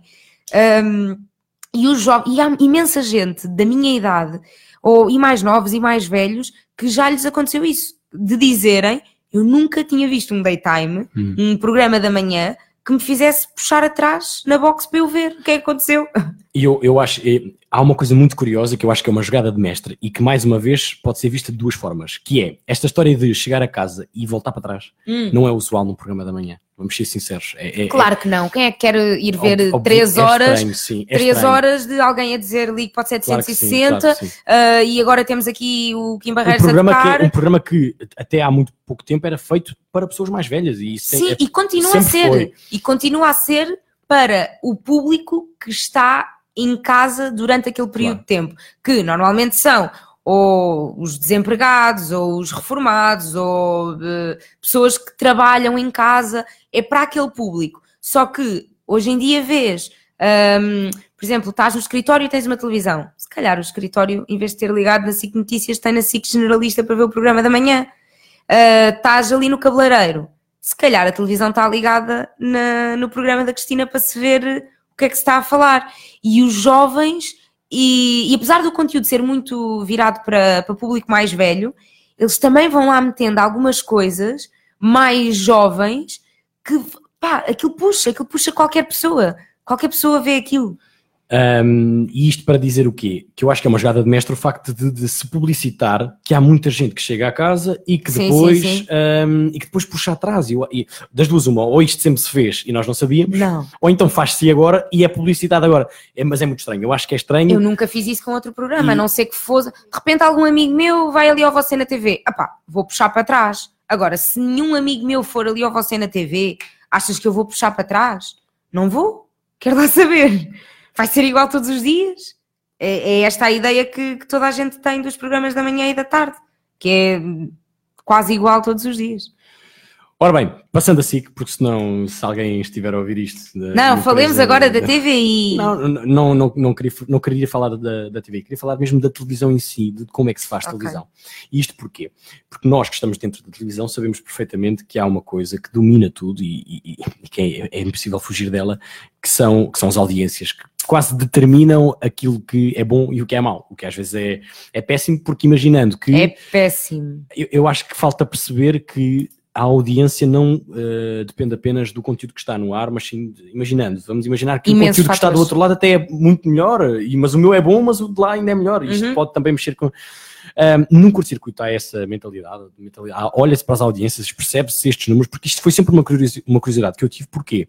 Porque no fundo isto é uma aposta de há muitos anos da SIC e da SIC Radical, e eu aposto que houve anos em que as coisas não foram tão boas. Claro que Claramente que terá acontecido isso. É uma preocupação do programa? De- ou como é que se olha para, Não para as é. audiências? Não é de toda uma preocupação do programa, desde que eu lá estou há três anos, que eu comecei-me a interessar pelas audiências e sempre levei na cabeça de não tens que te importar com as audiências. Tens que chegar ao final do programa e pensares, fiz um bom trabalho. As audiências são secundárias. Porque tu nunca vais conseguir controlar isso, porque às vezes depende se está sol, se está chuva, porque se tiver chuva as pessoas vão estar mais em casa, se tiver sol e tempo de praia as pessoas não vão às 5 da tarde estar a ver o curto-circuito. Se, se for eh, dezembro as pessoas vêm menos do que se for eh, junho ou julho. Tem, são imensos fatores e que nós nunca conseguimos perceber. Claro que o curto-circuito tem dias incríveis, em uma audiência espetacular, nunca fizemos nada assim no último ano. Depois também tem outras audiências que tu vais ver e dizes: Ah, ninguém viu isto. E é Zero pessoas viram isto, como é que é possível? Pá, e é uma coisa que tu também, como trabalhas em televisão, deves saber que as audiências são medidas da forma mais estranha e misteriosa de sempre. Sempre. Sempre. Para quem não trabalha mundo- no mundo da televisão, eu vou tentar resumir. As audiências da televisão são medidas por um aparelho que se chama audímetro, que é uma espécie de, de uma caixinha tipo box do que tem na vossa casa, que é instalado em, nas casas das pessoas ligado à televisão. Mas acho que nem é em todas. Acho que não são em todas. Eu- eu- eu Não, não, não. Estão espalhadas pelo país uma amostra. Uma amostra, uma exatamente. amostra. E tu nunca vais saber se são 10, se são 50, se são 100, se são 1000. E, e eu tenho a certeza que mais de 2 mil ou 3 mil não hão de ser. Agora imagina um Claro. país com 11 milhões de pessoas Claro. E são apenas 500 ou 1000 pessoas a darem a amostra Claro. do que é que se vê em televisão em Portugal. Ou seja, pá, não dá. E ainda por cima, e este é um jogo que eu, uma pergunta que eu lanço para casa, para o público, para quem estiver a ouvir, para ti e para quem estiver a ouvir. Já alguma vez conheceste alguém que tivesse um audímetro em casa, que já tivesse tido, que conhecesse alguém que já teve? Eu tive uma tia de uma prima que já teve, ou que conhece alguém que já teve. Eu não conheço ninguém, eu nunca ouvi falar uma pessoa, uma, a dizer: Olha, eu por acaso já tive um audímetro, houve um ano que lá me foram instalar, pass- passou-se assim assim, o processo, não sei. Nunca. Como é que tu, com esta idade, e vive... pai, nós não vivemos numa aldeia, ainda conhecemos várias pessoas. Claro. Como é que isto não vai à baila numa conversa? Como é que nunca ninguém disse: Olha, sabes, uma vez tive um audímetro em casa? É uma Nada. coisa que. E eu acho que até tens que assinar um termo de responsabilidade que não deves poder dizer que tens. E até que ponto não... é que teres um audímetro em casa, em casa não condiciona o que vês, não é? não Sim, isso? pá, e, é um, e tudo isto é um mistério que eu já pesquisei tanto, tanto, tanto na internet sobre isto. Eu pesquisei uh, pessoas que já tiveram audímetros, entrevistas a pessoas que já tenham tido aquele A aparelho sério? em casa. Já fui pesquisar as empresas. Sabes que só uma empresa que faz uh, as audiências do país todo. É uma única empresa que distribui os audímetros pelo país e que, e que tira estas conclusões. Ou seja, pá, não sei, é uma coisa que eu não consigo confiar nas audiências. Infelizmente, é aquilo pela, pelo qual nós temos que nos reger. uh, publicidades, dinheiro, uh, conteúdos, apresentadores, ordenados, tudo, tudo, tudo está relacionado com as audiências e com aqueles números. Agora a minha questão é de onde é que vêm aqueles números? Parece que há alguém lá em cima a distribuir aleatoriamente. Ora, SIC Radical hoje tem 15, SIC Generalista hoje tem 20, uh, SIC Mulher hoje tem 10, e parece que há ali alguém que manda aleatoriamente os resultados, porque às vezes tu tens programas incríveis com uma audiência pá, uma vergonha. Séries, e tens, outras, e tens outras, outros programas que te envergonham, que foram uma Foram um porcaria sucesso. e que de repente tiveram uma audiência brutal e tu não sabes explicar. Tens, tens as séries da RTP que são uma, uma prova disso mesmo. Rita, olha, quando eu te convidei para vir aqui eh, e tu me perguntaste, ehm, eh, ora bem, está bem, mas quanto tempo é que é a entrevista? Lembras-te o que é que me disseste? Não te lembras? Lembro, pois, eu disse assim: Ó oh, Filipe, duas horas de entrevista. Mas tu tens conversa para isso tudo Não, ou e- vais pondo músicas no meio? não, pior- não, tenho mesmo conversa para tudo. As pessoas até dizem que passa muito depressa. Passou uma hora. E pior, e pior, é que ela foi brincando durante toda a semana com e vou ter uma longa conversa. Já, pois foi. E- não, e está a ainda hoje, ainda hoje. E está a ser longo. Uma longa conversa, mas já Mas passou uma hora passa, e tu para não nós deste passa mais e tu não deste conta. Aos ouvintes acho que não passa tão depressa. Olha, vou-te dizer uma coisa. Uh, estou a adorar esta conversa, acima de tudo, porque estamos a falar de coisas que eu sei que interessam às pessoas lá em casa. Ai, ainda bem, espero que sim. Eu tenho a certeza Espero que sim. que.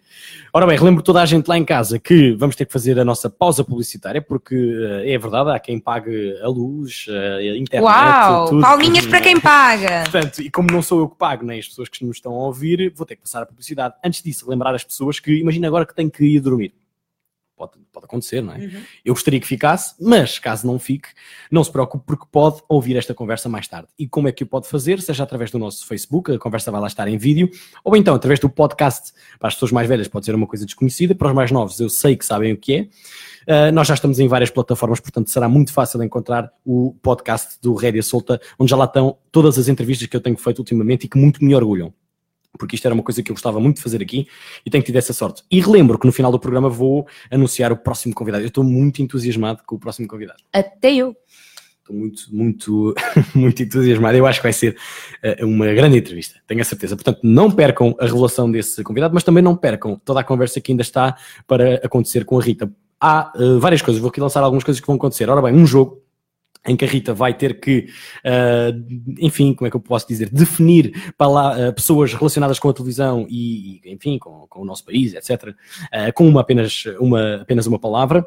essa é uma das coisas que vai acontecer. Ainda vamos falar sobre tantas outras coisas que uma delas é uma que me diz muito respeito e que muito se fala aqui no Rede Solta, que é nada mais, nada menos do que alimentação, em concreto, vegetarian, vegetarianismo. Exatamente. Está me enganando.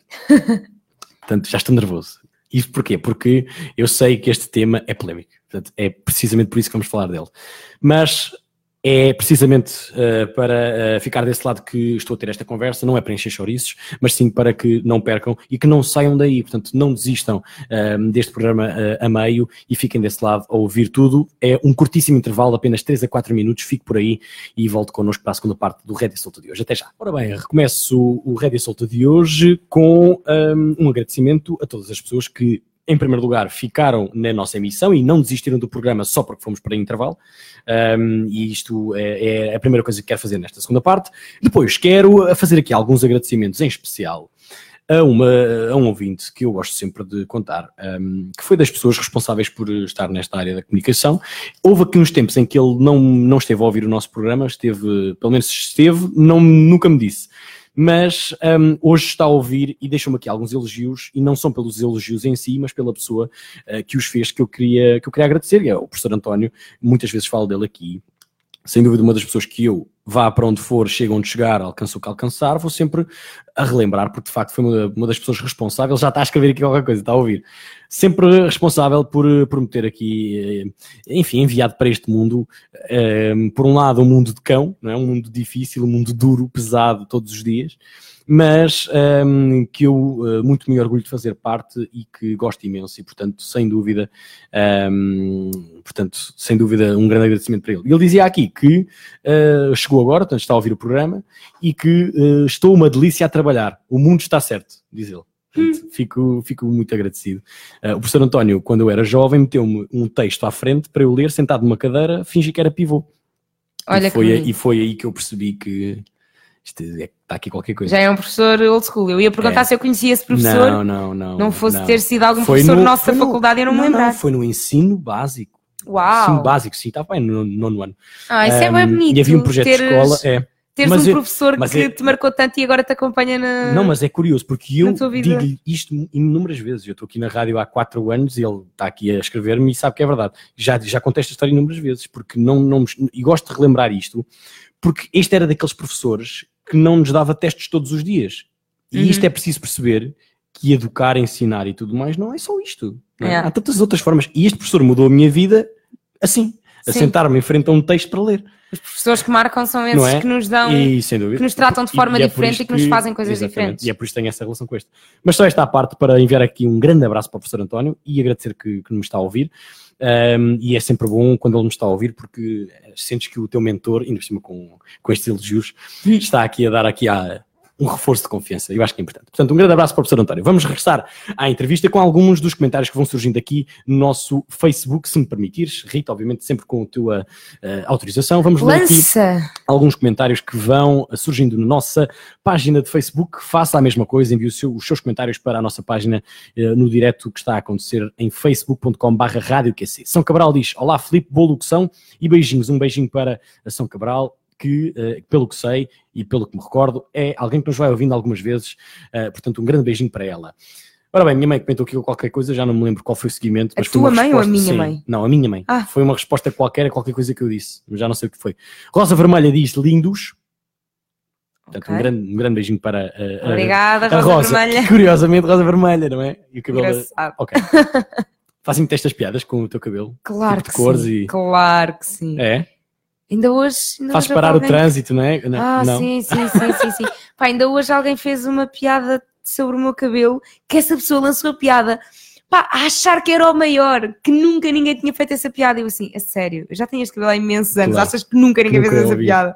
Agora já não lembro qual é, mas sim, as piadas são frequentes. É raro aparecer alguma que eu diga, olha, boa piada, ainda não tinham feito realmente. Mas olha, fazes questão palmas. de realçar essa. Sim, sim, sim. Quando aparece uma boa, eu fico, olha, Olha, fixe, boa. por acaso estiveste bem, porque de todas as que tinham feito, ainda não tinha sido uma dessas. Muito bom.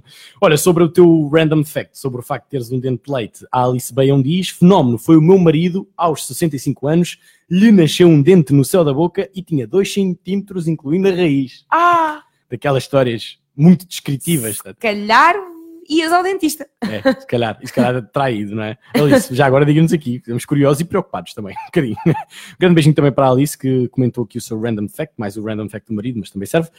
A Anabela Silva, já, já lemos aqui a tua mãe, e já agora gostávamos de saber, vou perguntar aqui à Anabela, diga-me lá o que está a achar da entrevista à sua filha. Oh mãe, é bom que. Olha, a minha mãe tem uma cena, tipo, nem sei se é defeito, se é qualidade. Ela não consegue de não ser sincera. Ela não consegue mentir, ela não consegue. Então, mas a isso minha é que mãe, é bom, no Red é solta. pá, a minha mãe era aquela pessoa, sabes quando tu és pequeno e vais fazer aqueles saraus da escola, apresentações de, ah, eu agora ando na escola de dança disto Sim. e agora vou a- fazer um espetáculo disto e daquilo.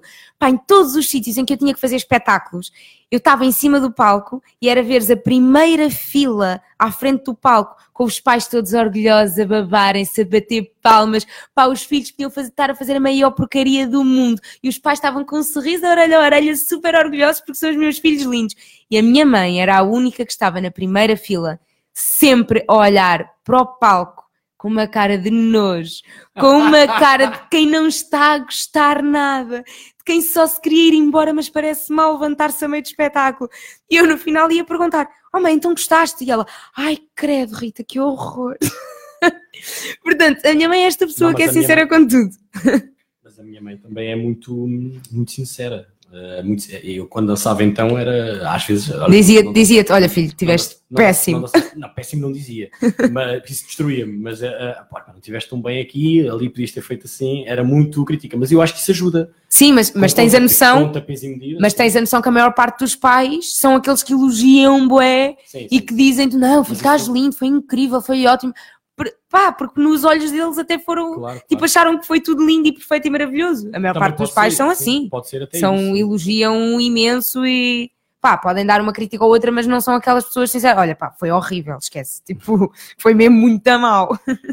Helena Ameixa costuma ser uma das pessoas que mais liga para nós, hoje ainda não ligou. 210860787. Não tem corrido chamadas, mas os comentários são Ah, muitos. eu queria uma Portanto, chamadinha. compensa uma chamadinha para a Rita. Vá lá, quem faz? Vá lá. 210-860-787. Pode ser ele. Eu acredito que vai ser a Helena. Queres apostar comigo? Helena, Helena geralmente liga, portanto, espero- 210 860. Também temos, também temos a 787. possibilidade de ligar a alguém, se quiseres. A quem? Era giro. Surpreenderes alguém. Oh, sim, mas tipo, vou ligar a quem agora? Não sei, Não sei, nisso. né? se, se te lembrares, diz-me que eu arranjo aqui maneira. Só se fosse alguém tipo contribuísse de alguma forma gira.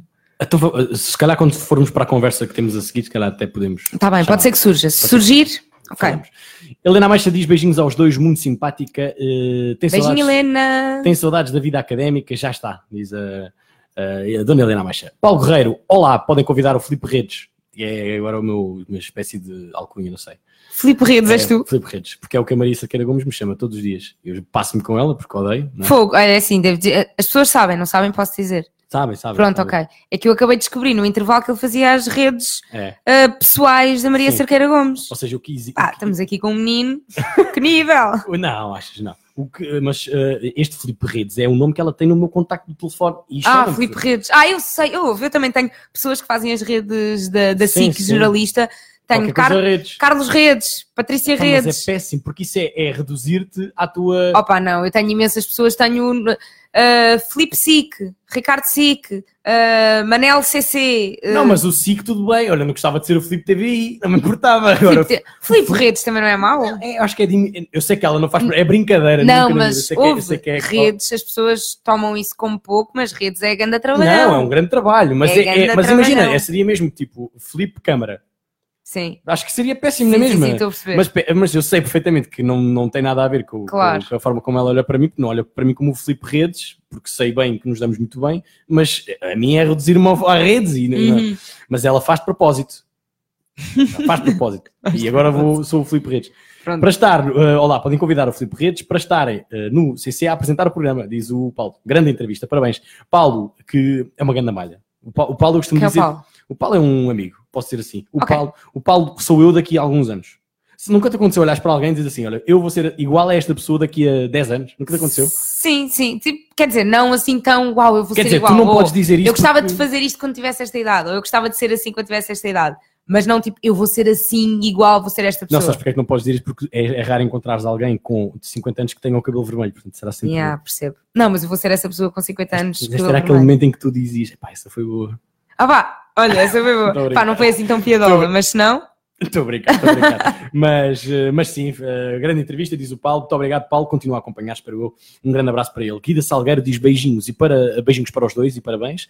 E diz a Guida Salgueiro: Filipe, como hoje sinto saudades de quando fazia rádio. Um bicho que nunca morre. Beijinhos aos dois, diz eh, a Guida. Hum, curiosamente, é um bichinho que fica aqui. Que fica. Não estás a sentir qualquer coisa? pá, estou a curtir, mas imagina, como não. Estou só a falar, não estou a liderar a cena, não. Mas, mas eu gostava bem de experimentar fazer rádio assim Mas mais a sabes que, sério. vou ser muito sincero, eu acho que tu vives também muito de imagem. Porque eu acho que tu tens uma ótima Sim, imagem. Mas hoje em dia a rádio já é boa imagem. Olha aquilo que estás a Também, fazer. sem Tens uma dúvida. câmera a transmitir para o Facebook. Sem dúvida, sem dúvida. Mas eh, acho que a tua cena também é muito imagem, sabes? Pode Uhum. ser um bocadinho por aí. Mas tens uma boa voz, portanto, eu acho que é um mundo aberto Mas achas ti. que seria uma voz fixe para a rádio? Acho. Se, se a colocasses para tal. Ok, tinha que ser mais assim, não era? Assim também é muito forçado. Ah, Isso é. é. a voz que eu faço para a Crónica Criminal. Crónica É, criminal. que eu agora, agora tenho lido a Crónica Criminal, portanto são coisas pesadíssimas. Crimes É- aqui da Quinta do Conde? Não, não, Crónica Criminal, mesmo lá no Você na TV. Ah, pois é. Eis. É, Yeah. Esqueço-me que estou a falar com este menino morreu- Você na TV. Hoje morreu um homem de. É. Ah, sei. Que é tipo enquanto passa a VT e estão É, entrar os convites. Ah, que bom. Se tiver tempo já meto aqui um bocadinho. Voz mas, é, mas é um bocadinho essa voz do. Estás a fazer agora? Yeah. Um. Se vai. a Guida diz, e como eu, te- como eu dizia muito bem, ah, sempre me questionei sobre o tema das audiências. As Pois. pessoas não sabem. É muito importante. Eu acho que se devia falar mais sobre isto. Muito bem. Por algum motivo não é Por falado. algum motivo não é falado. Ora bem, a minha mãe já, Mistério. já, já sei o que é, portanto a minha mãe dizia que não há fotos do cabelo vermelho. Ah, como é que se chama a tua mãe? Fátima. Fátima, tem que haver. Não. não. Fátima, eu confio em si, tem que haver de certeza, um álbum perdido lá para casa, uma foto publicada num i5 aí perdido, de certeza que há. Pá, não podes, não podes ter pintado o cabelo de vermelho e isso ter escapado. Não, eu espero que ter sido Não, apagado eu da história. Imagina, eu sei que havia uma fotografia, eu acho é que entretanto ela pode ter desaparecido. Espero, espero que haver. muito sinceramente que tenha até de- desaparecido. Tem que haver. Ahm, Quero que procures e quero que me mostres. Não, não vou procurar de maneira nenhuma. uh, ora, Também vai. o, o professor, o professor António enviou-me uh, o vídeo da, um, daquela minha participação no, uh, que, eu tava, que, que eu me pôs a ler um tele... Podes ver aqui, vou só mostrar às pessoas lá Ah, cá. mostra, mostra, mostra. Eu acho que é, é giro para as pessoas verem. Uh, é uma relíquia isto, eu nem sabia que isto ainda estava na net. Ai, peço desculpa. Ok. Aqui. Portanto, estou a ver aqui este menino que tem o cabelo curto. Ai, que eu. lindo! Portanto, uh, eu depois vou mostrar este vídeo. Eu acho que isto é digno de ser visto e ouvido. Mas um grande abraço para o professor António que desencantou isto. Não sei como é que ele fez isso. Uh, mas eu, quando chegar a casa, vou ouvir isto com muita atenção. Ana António. Um- é um grande professor. Ora bem, Rita, temos ainda mais um comentário e, ora bem, ora bem, é da tua mãe. Anabela Silva, tive que sair um bocado, mas do que ouvi, acho que ela está menos faladora do que é costume. Ah, é mentira. está o lado. Será que a minha mãe não, não, me, não me ouviu a falar dela? Falei coisas sobre ti, mãe. Vai ter que Pois ouvir, ouves. Vai ter que ir ouvir Depois no puxas para trás Vai ter que ir ouvir no Spotify, não é? Já viste? no Spotify. Ora bem, vamos lá, Rita. Uh, agora tu é que escolhes. Fazemos assim. Ou vamos já diretos para o jogo. Eu gosto de dar este poder de escolha ao, ao- ao convidado. Eu acho que é também bom de sentir-se incluído. uh, portanto, tu é que escolhes. Fazemos como? Vamos já para o jogo, Hum? onde tu vais ter que definir, uh, definir, enfim, como tu quiseres, caracterizar pessoas uh, deste mundo da televisão com uma só palavra. Uhum. Ou então, falamos já sobre temas como o teu começo como influenciadora no Twitter. Ok. Ou então, uh, vegetarianismo, que é um tema que eu também, sem dúvida, quero falar hoje. Se não for agora, falarei depois. Então, Eh, escolhes. O rumo agora da entrevista é tua. Uh, fogo, é que eu quero Olha que falar jogo das é giro. três. Eu quero falar das três. Ok, então hum, vamos falar do Twitter muito rapidamente, Do Twitter muito rapidamente. porque ok? acho que é um assunto mais fácil de, de despachar Ok. e depois podemos ir ao jogo. Ok. Então vamos ao Twitter. Ora bem, a pergunta é: Rita, Hum. em primeiro lugar, o que é o Twitter? Que eu acho que é, é Ok. já para, para início de conversa. Para quem não sabe o que é o Twitter, o Twitter é uma rede social, hum, não é muito usada em Portugal, é muito mais usada uh, principalmente na América, Estados Unidos, Brasil, pá, tem quase todo o mundo menos em Portugal. Em Portugal o Twitter não é muito usado. Uh, é uma rede social onde é um- base- a característica mais uh, importante do Twitter é a atualidade e a questão de ser imediato. Há uma coisa que está a acontecer agora, neste momento, nos Estados Unidos, passado 10 segundos está a chegar a todo o mundo, porque é uma rede social muito imediata. Se eu faço agora uma publicação ah, neste momento, daqui a uma hora as pessoas já não vão ver, porque já lá está ao fundo, não é? Como no Instagram, em que o, o algoritmo permite que veja as coisas mais tarde, aquilo é tudo muito instantâneo. E basicamente é uma rede social que ah, permite apenas que, que escrevas um número limitado de, de letras. Antigamente era ah, 140 caracteres, neste momento é 200, Não 200 e tal. Bem, agora também não queria estar a errar, porque é o Twitter. Bem, olha, não importa. Mas e, e- e o que acontece é que tu, de repente, nesta rede social, mesmo desconhecida em Portugal, tu tornas-te, eu diria até uma das maiores estrelas nessa rede social aqui em Portugal. De repente, ganhas um Sim, foi uma coisa de repentina. é? E uh, uma legião de seguidores, e eu, eu arrisco-me a dizer mesmo que das pessoas com mais impacto em Portugal, no Twitter, de Pá, repente, também naquele início louco. Na altura, na altura eu acho que podes dizer que sim, atualmente não. Atualmente Mas o no Twitter início- no cresceu início- imenso. No início, eu acho que sim, eu acho que era das, das pessoas, pá, da comunidade portuguesa Sim, sim. e daquele grupo de, da minha idade, mais ou menos. Porque tens sempre pessoas mais velhas, com mais seguidores e mais públicas, old ou- school, sim. Agora, pessoas que só estavam no Twitter, que só diziam coisas no Twitter, que só viviam ali, que não eram conhecidas mais lado nenhum, não eram atores, não eram comediantes, não eram cantores, não eram jogadores de futebol, não eram políticos, não eram nada, e só estavam ali naquela bolha, como quem está no Facebook a mandar larachas. Ah, eu acho que sim, havia pouca gente conhecida, e eu lembro-me de quando cheguei aos mil seguidores, ter feito uma festa de género, fogo, sou a maior. Tipo, como é que eu consegui mil seguidores nesta rede social que ninguém conhece e não sei o quê. Ah, e depois, entretanto, foi crescendo muito depressa, mas também a comunidade era muito pequenina e, e então era fácil feito- conhecermos todos uns aos outros. Sem teres feito uma coisa específica para isso acontecer. Não, Cresceste foi acontecendo. Eu ia dizendo tudo aquilo que me ia à cabeça e mandava para lá. Depois é que eu comecei a ver quando comecei a ganhar mais seguidores e comecei a ver pessoas da escola a lerem as coisas que eu escrevia, pessoas mais próximas, não da, da, vida real, a reconhecerem coisas que eu escrevia. Eu, ok, se calhar tenho que perceber que não posso ser tudo aquilo que penso que as pessoas vão ler, se calhar há mesmo muita gente a ler isto. Então comecei-me a controlar mais. Mas eu simplesmente dizia tudo aquilo que me apetecia, fosse bem, fosse mal, fosse uh, agora vou jantar, fosse hoje está frio e não estou a gostar nada do dia de hoje, fosse o que fosse. E de repente o sucesso no Twitter faz-te entrar, integrar um projeto uh, revolucionário com pessoas uh, de destaque nas mais diversas redes sociais, algumas delas hoje muito bem conhecidas do público. Uhum. Melhor, que para, melhor do que tu para falar sobre isto, não há ninguém, não é? Pronto, e então, por começar a ser conhecida no Twitter, entro no grupo uh, WTF, que era uma marca, continua a ser uma marca, uh, que tinha 10 caras uh, a representar essa marca, 10 embaixadores, todos eram youtubers, menos eu porque foram buscar um youtuber mais do gaming, foram buscar um youtuber mais de música, um youtuber de mais riso, de, de, comédia. de comédia, um youtuber mais de vlogs, um youtuber mais de várias áreas e, e a produtora de conteúdos da WTF, na altura, queria muito alguém a representar o mundo do Twitter, alguém a, a ir buscar aquele nicho de público que também ah, era importante, precisava de alguém que viesse representar esse mundo. Então ela já me seguia há algum tempo e escolheu-me a mim e eu, fogo grande cena, como é que eu sou escolhida para representar o mundo do Twitter. E no fundo então, passas a ser a, uma das caras da, daquela empresa, não diria, daquele serviço. É uma marca, uma é um, marca. era um tarifário, para quem okay. não conhece a WTF. Passas a aparecer em cartazes. Era um tarifário da nós. Coisa, é? Sim, começa a aparecer nas publicidades todas, aquilo de repente foi ali, foram ali uns dois, três anos de, de loucura. Mas que mudam a tua vida até porque tu passas a a participar em festivais de verão, em, uhum.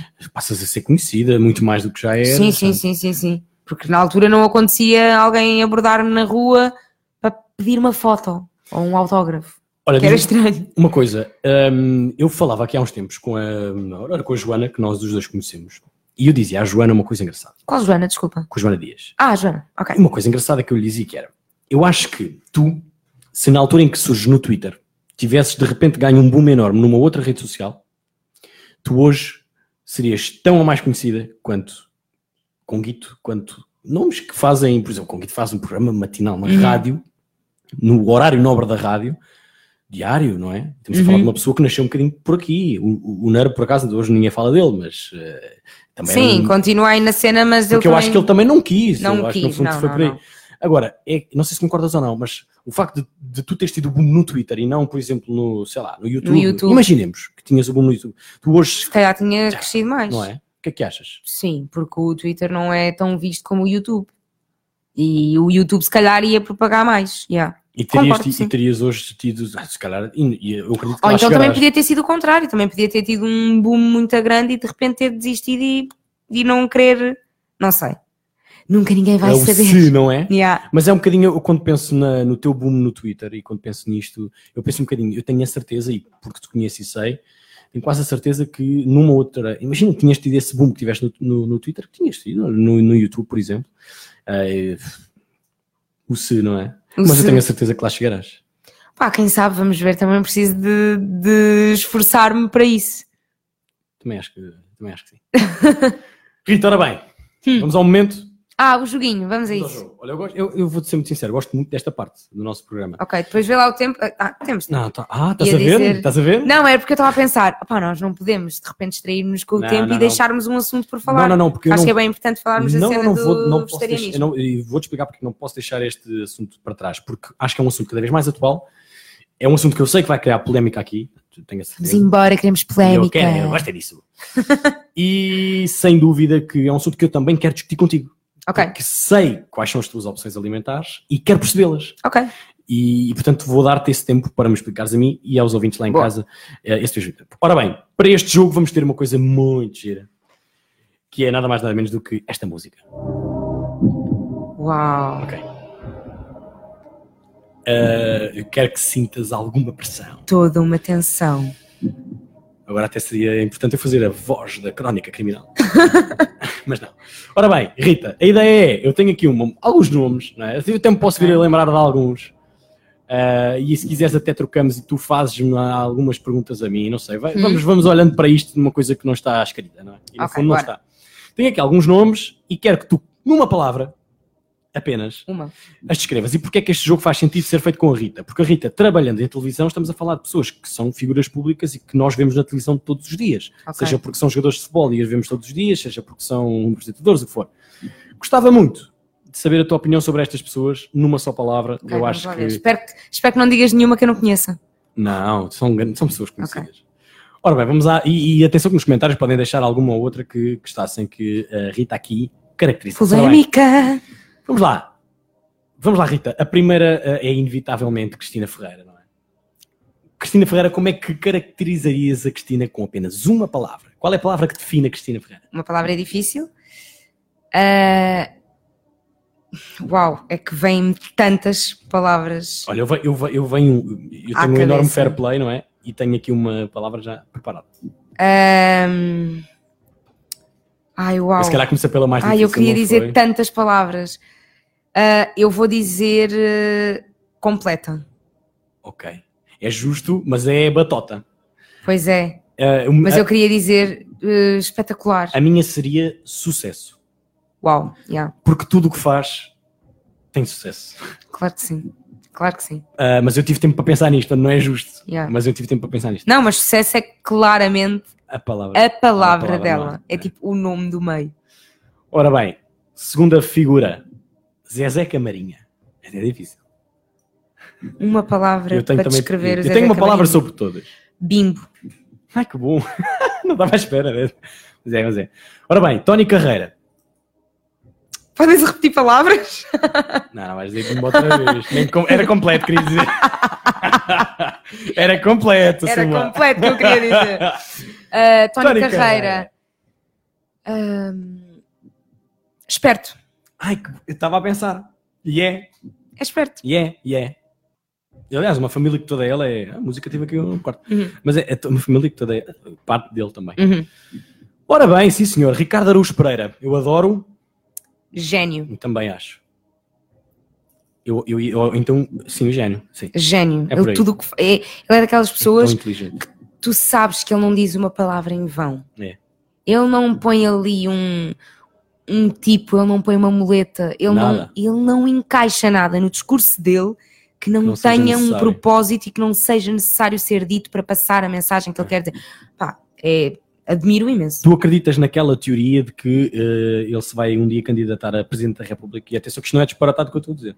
Ah, Há muita gente que escreve sobre isto. Não acredito, porque se fosse para fazê-lo, acho que já tinha feito. Acho eu, pá, não acredito muito, mas eu acho que se ele fizesse, ele ia ter muito, mas muito apoio. E acho que ele era, Sim, ele era capaz. Eu acho que, e até digo mais, a única coisa que o prejudica não é tantas piadas que faz, porque não é, não- porque geralmente os humoristas são amados e odiados, porque dizem Sim, piadas sim, sim, infelizes sim. em E algumas por acaso, é bastante consensual. Sim, sim, mas eh, aqui eu acho que nem, é, nem o problema é esse, o problema é mesmo só ser ferrenho, ser adepto ferrenho do Benfica Achas? e fazer questão de mostrar isso, que pode ser muito bom, porque há muitos benfiquistas em Portugal, como sabemos, mas depois há aquela faixa que não é benfiquista e Uhum. que não se identifica com essa. Até acho Pá, que é aqui a única, o único ponto em que ele não é consensual. Não sei, como eu também não estou assim tão por dentro do futebol e dos fanatismos e não sei o quê, mas eu acredito que houvesse muita gente que não iria simpatizar com ele por causa do, do clube. Sim, As- os fanáticos de futebol são sim assim. claro, claro. Ora bem, Cristiano Ronaldo. Cristiano Ronaldo, Também tenho a minha. opá, eu não queria repetir sucesso. Não, não podes repetir. Está a regra feita, já não Yeah, podes, ok, não não, podes- se podem repetir, repetir. eh, palavras. Que é meio injusto, porque às vezes as pessoas, as palavras encaixam-se nos dois. Um... Mas, pá, o maior. Boa. O maior no sentido, e agora deixa-me explicar, tipo, o maior Na área dele. na área dele e tendo em conta, quer explicar, eu não pesco nada de futebol. Sim, claro. Eu não estou a par de nada, mas eu sei que o gajo é o maior. Não. Tipo, ele é o maior do mundo. Ok, ele está sempre ali meio tipo com o Messi, acho eu, e com outro, assim. Mas eu sei que ele é o maior do mundo. Pá, é grande a cena. É Ok. grande a cena tu seres o maior na área do futebol do mundo. E vindo de Portugal, não é? Que é uma. Ah, sim, deixa-nos sempre É. todos orgulhosos. Ora bem, eu diria em relação ao Ronaldo trabalho, porque o Messi, por Sim, exemplo, sim, como sim, todos ok. sabemos, o Messi, aquilo quase, pá, eu acho que nasceu com ele. Nasceu, já estava. Yeah, eu, como não percebo tanto futebol, não consigo ver essa É, vertente. sim, sim, mas eu tenho a noção que ele trabalhou é, bué. não, é, tipo, eu- e os colegas dele e os treinadores dizem, era o primeiro a chegar, o último a sair, portanto, Yeah. daí também se vê o sucesso. Sim, sim, sim. Ora bem, depois de Cristiano Ronaldo, hum, eu não, não estando por dentro do futebol, não te vou perguntar. esta. Eu ia te perguntar Bruno Carvalho. Não, não estando dentro. Opa, mas não tanto por dentro do futebol. Qual é a ideia que tens assim? a ideia que eu primeira? tenho dele É, é- é bimbo? Não. também, mas é assim tipo parvo. Eu diria que é, eu diria que é carrasqueiro. É uma pessoa que não sabe o que dizer, onde dizer, nos sítios. Sim, é, é parvo, sabes? É tipo, não sabe. hum, Eu, e eu que não percebo das, das coisas, mas que estou a par sim. das notícias e tal, parece que faz as coisas e não pensa bem nelas É. e depois diz aquilo. Não tem- olha, é exatamente o contrário do Ricardo Aruz Pereira. Diz as palavras, mas não sabe aquilo que, É, que está a dizer nem bem o que é que significam. Ora bem, tenho uma que. hum, é- é- esta eu acho que vai ser difícil para ti, mas é justo também. Depois de Cristina Ferreira, uh, Cláudio Ramos, é que dirias sobre? Ok, ah, deixa-me pensar na palavra ideal. Ahm, Caraças. É Cláudio Ramos é difícil. porque eu tenho grande opinião. ah, queria dar essa opinião toda, mas resumir numa palavra. Depois de dares essa... Mas resumir numa palavra é mais difícil, ainda por cima sobre a pressão. Ahm, Olha, vou dizer- eu- enquanto pensas, eu digo uma coisa. Eu Ok. estive uma vez com o Cláudio nas- nos- na festa dos blogs do ano, na final das blogs do ano do ano passado, e surpreendeu-me eh, bastante, bastante pela positiva. Ah, eu vou dizer no Cláudio Ramos ah, trabalhador. Trabalhador, é. E agora deixa-me dizer, tipo, o Cláudio Ramos é uma, é uma pessoa que causa bué. ah, não é consensual, é uma pessoa que não é consensual. Há muita gente que eu adoro, há muita gente que eu odeia. Eu gosto mesmo muito dele. Pá, ele pode já ter feito coisas aqui e ali que eu não gostasse muito, mas gosto mesmo muito dele, gosto muito do trabalho dele. Ah, ele é o melhor naquela área específica dele, que é televisão hum, de fofoca, televisão de revista cor-de-rosa, televisão de mexerico. E isso tem um público específico e ele é o melhor nessa área. Ele consegue uh, falar mal sem ofender, ele consegue uh, um, falar bem a, ofender, ele consegue uh, esmiuçar as coisas todas, ele investiga as coisas. Ele se- tu és uma figura pública e agora foste encontrada a fazer não sei o quê, ele liga-te para confirmar se, se fizeste isto, se não fizeste. Pá, ele trabalha muito. O que é certo é que ele está em televisão há muitos, muitos anos e sempre foi fazendo uma perninha aqui, uma perninha ali, e vais vendo ao longo dos anos o trabalho dele a aumentar, o sucesso a ir evoluindo aos Claro. poucos, e hoje em dia ele é o sidekick da Cristina Ferreira nos programas das manhãs, todos os dias, e sai-se tão, mas tão bem. Hum. Ele faz ali uma perninha de ator, meio apresentador. Pá, a Cristina teve de férias uma semana, acho eu, E ele ele teve teve uma semana a apresentar aquilo sozinho. Já o tinha feito noutros programas, mas pá, a Cristina Ferreira confiou no Cláudio para fazer Claro. isso e ele fez-o muito bem. Eu gosto muito dele, gosto muito do trabalho dele. Para terminar, pelo menos da minha parte, Marcelo Rebelo de Souza. Fixe. É, isso é Mário Soares. O Mário Soares é que era fixe? A campanha dele era Portugal é fixe. Ah, A campanha de Mário Soares. o Mas Marcelo é, mas o é um- Marcelo é um é gajo mesmo fixe. mais porreiro, não é? É mesmo porreiro, tipo, a cena de- das selfies, É. cena de dar abraço a toda a gente, cena de. pá, ele é mesmo É porreiro. gajo do povo, é, é fixe. Olha, eu nunca estive com ele e gostava de estar. Só poder assim pôr a mão no ombro e dizer: Olha, tu és fixe. Muito bom. Ah, lembra, eu tinha aqui uma aqui em cima, depois entretanto esqueci-me. A Manuel Luís Goxa. Hum, ok. No fundo temos aqui uma lista das pessoas mais Sim. influentes do país. é? Ah, Manel Luís Goxa. Ahm, ai, Eu acho, tenho- eu acho que há uma, Vêm tantas palavras, tantas, tantas, tantas, há tantas. uma, há uma que eu. Mas isso é porque eu tenho uma. E, e já antes de, de trabalhar ao lado dele, é, é uma admiração enorme e um respeito. E, e há uma palavra para mim que caracteriza. Opa, é que eu é que tenho tantas opiniões, mas resumir numa palavra, isto é, este jogo é difícil. Ahm, mas eu vou dizer, pois é que eu não posso repetir palavras também do que eu já disse. Olha, Eu, eu, eu digo a minha enquanto tu pensas. Diz, diz, diz. A minha é lenda. E porquê? À semelhança, Hum, à semelhança da certo. Cristina Ferreira, Concordo. à semelhança da Cristina Ferreira, estes dois conseguiram uma coisa que é ser apresentador de televisão não é uma profissão, não é como seres ator, não é? Que tu és estrela por ser ator. É difícil ser estrela sendo apresentador, Porque tu tens que ser tu porque próprio. no fundo um apresentador o que faz é, como é que eu posso dizer? É apresentar o que vem a seguir. E o que Uhum. vem a seguir é que é efetivamente a estrela. Portanto, eu apresento um cantor e o cantor é que é a mesma estrela. Uhum. Portanto, ser estrela sendo apresentador não é fácil. E quem Uhum. acha isto, e a Cristina Ferreira, Manuel Lisgocha e outros, mas pouquinhos por aí, conseguem ter a capacidade de ser apresentadores sendo estrelas. E tanto a Cristina como o Manuel nisto são lendas. E, vão, Uhum. e vai falar-se muito destas pessoas durante muitos anos, eu tenho a certeza absoluta. Mas o Manuel, em termos de, eh, de figura masculina na televisão, é a lenda. Uhum. É a lenda. Pois, é, e aí eu agora estava-me a lembrar, tipo, palavras como clássico, que vai dar ao mesmo Sim, género também. da lenda. Mas eu acho que ele, pá, ele, ele é bom, ele é bom, Sim. ele é muito bom. E, e, e pá, eu queria repetir palavras como trabalhador, Claro. sucesso, ah, pá, ele é bom, ele é bom naquilo que faz. Se bem que eu ultimamente, eu já gostei bué dele e ultimamente tenho estado a gostar um bocadinho menos. Não porque eu será também acho, por se calhar, não porque digo, eu acho assim meio convencido e arrogante às vezes, não sei. mas lá está, tu trabalhas não com estar, ele é não, outra estar, não, estar do, não estar do outro lado não te faz ver as coisas de outra. Tu, tu Opa, estás do eu outro lado, estás, não. estás na outra estação, não, não será? Eu acho que não, porque eu só estou a sentir isto desde que a Cristina foi para, para, para a SIC. Ok. E eu não sei se, se foi uma cena mesmo que mudou dele da, da atitude em televisão Ou se foi a tua forma de ou se foi a minha forma de ver a, a separação deles. Opa, não sei, sei que ultimamente parece que não tenho estado Sabes a que eu acho gostar que também pode ser tanto, de. mas gosto muito dele Eu e admiro bem o trabalho dele.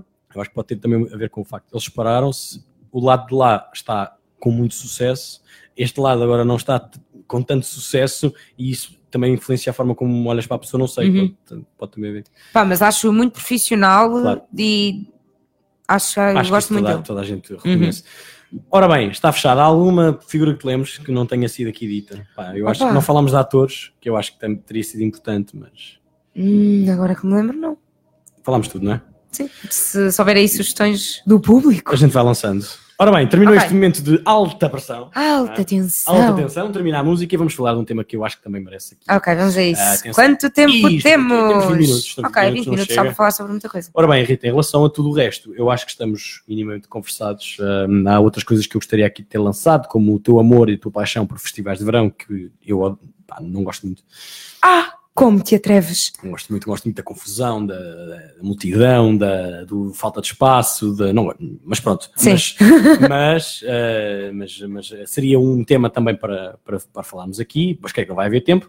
E isto porquê? Porque está na hora de falarmos sobre hum, uma coisa que provoca aqui também alguma divisão de opiniões, eu acho que é também interessante, que é o facto de hum, começarem a existir já há algum tempo eh, opções alimentares que causam hum, dúvidas porque as pessoas não compreendem. Às vezes nós criticamos aquilo que não compreendemos, o que também não é Uhum. justo, não é? E eu Ou acho também não que nos esforçamos para perceber. e não nos esforçamos para, para perceber, e eu acho que tem muito a ver com isso o facto das pessoas não olharem para o vegetarianismo com bons olhos, que é não compreendem. Uhum. Portanto, não compreendem, há tendência para criticar, há tendência para achar que é mau, há tendência para achar que é mil e uma coisas. Rita, para contextualizar e para todos percebermos, tu não comes carne? Não como carne, nem Há quanto tempo? Peixe, Para ti. ok? Ahm, não como carne nem peixe, qualquer tipo de, animais. Não como animais de todo há 3 anos e pouco. E como é, que essa, como é que essa opção entrou na tua vida? Ok, eu já gostava muito de comer opções vegetarianas e vegetais e isso tudo, comia regularmente, mas ia alternando com carne.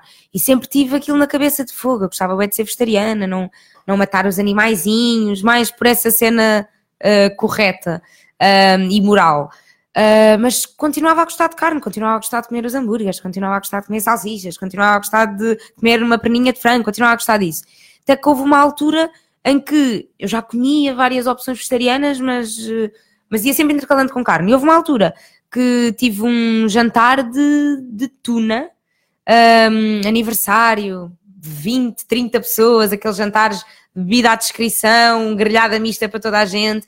Nesse dia põem-me no prato uma entremeada, uma perna de frango, umas salsichas, não sei o quê. Eu olho para o prato e aquilo deu-me nojo. E eu nesse dia não consegui comer a carne. Dei a carne estava no meu prato aos amigos que estavam ao meu lado. Eu nesse dia só comi arroz, batata frita e sangria.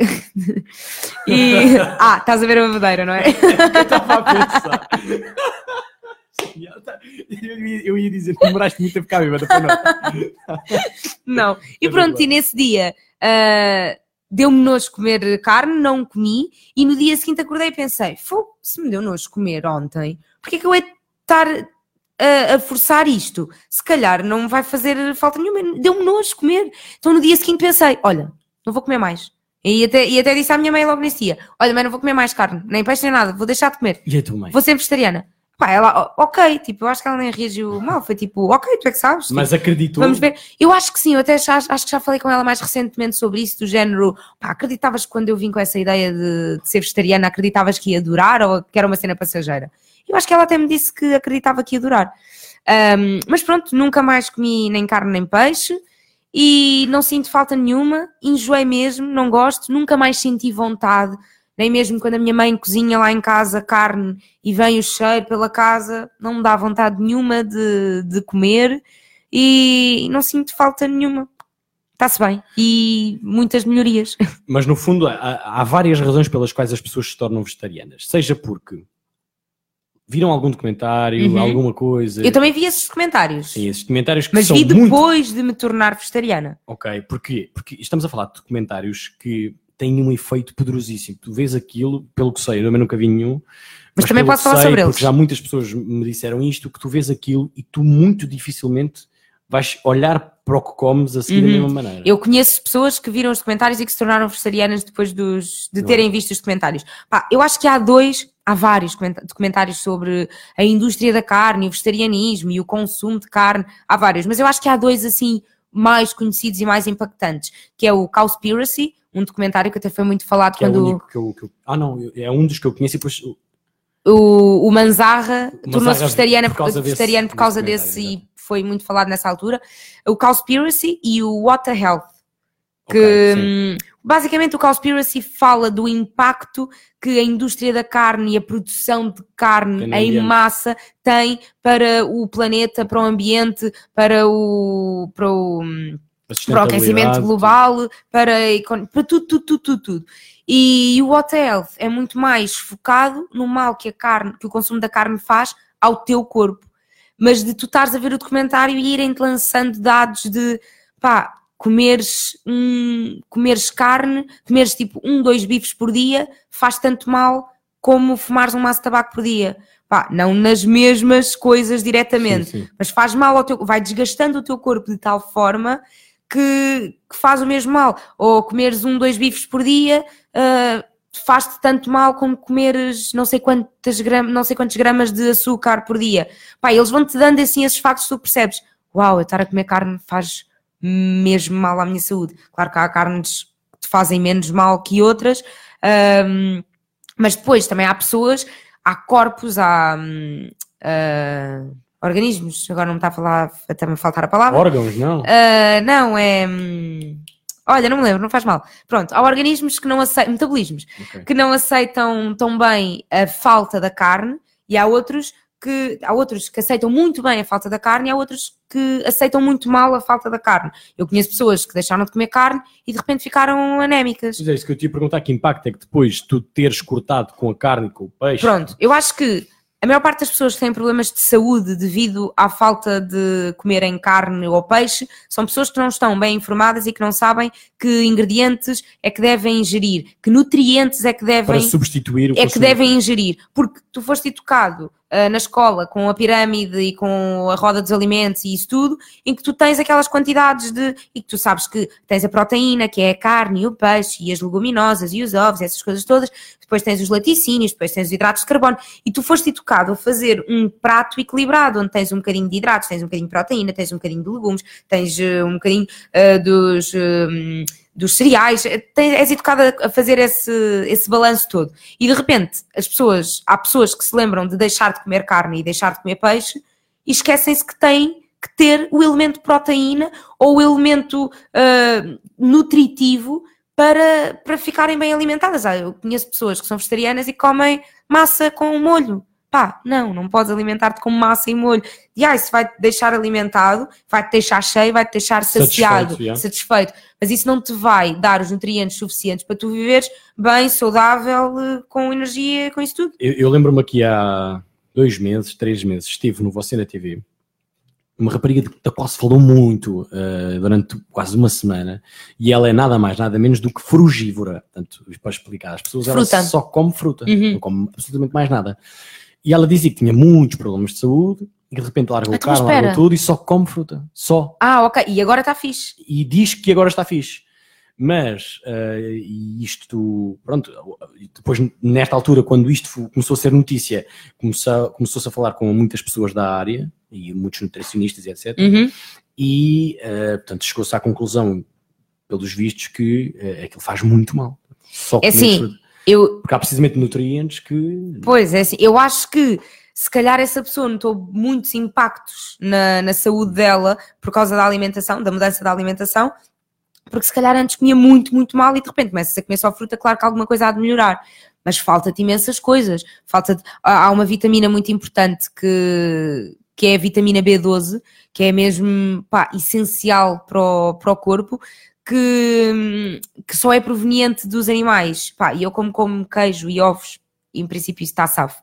Mas... em princípio Sim, está safo porque os, os, o queijo e os ovos têm essa vitamina que nós precisamos Podem à vontade. não tanta quantidade ou não? Não, mas tem, mas tem na boa. Eu, eu sei que não há não há nutrientes que me, que me, que me faltem. Aliás, uh, a maior parte das coisas que, que eu como até são bem melhores que a carne. Pá, por exemplo, o feijão é o, é o ingrediente mais. Uh, é o melhor ingrediente para servir de exemplo como substituto da carne, porque tem muito mais ferro, muito mais proteína, muito mais ferro que a carne, quantidades muito maiores de proteína que a carne, quantidades de, de cálcio, de. Hum, de outras, outras mil coisas, características que o feijão tem muito melhores que a carne, e, e as pessoas acham que não, o que me faz falta é mesmo aquele bifinho todos os dias, porque eu preciso me alimentar, porque se eu comer só vegetariano fico com fome. Pá, não, estás a comer mal. Aprenda a comer as coisas certas. Eu normalmente digo que, que sou vegetariana e surge sempre uma pergunta de ah, então mas não comes carne, não comes peixe, comes o quê? Olha, tudo o resto sem ser carne e tudo, peixe. Tudo o resto sem ser Pá, é, e, e, as pessoas dizem, mas, mas imagina, substituires a carne. Primeiro, a cena do substituir a carne, as pessoas estão muito focadas na substituição da carne, eu tenho 10, 15, 20 ingredientes que substituem a carne, mas o que é certo é, mesmo aqueles ingredientes que maioritariamente não são feitos de proteína, por exemplo, uma laranja tem proteína, uh, tipo as peças de fruta têm proteínas, os legumes uh, têm proteínas, agora são em quantidades menos reduzidas. Tens aqueles ingredientes que têm quantidades de proteína muito fortes que te substituem um, dois, três bifes na boa, como é o caso do feijão, do grão, favas, ervilhas, tudo que é leguminosas, milho, tofu, seitan, soja, quinoa, lentilhas, ovos. Uh... Queres ver que eu estou a escutar as opções? Mas disse 11 neste momento. Pá, e as pessoas ficam tipo, então, mas o que é que comes? E eu, tudo do resto. Cogumelos, não tinha dito. Pá, há imensas coisas que se podem comer na substituição da, da carne que eu acho que até é muito mais variado.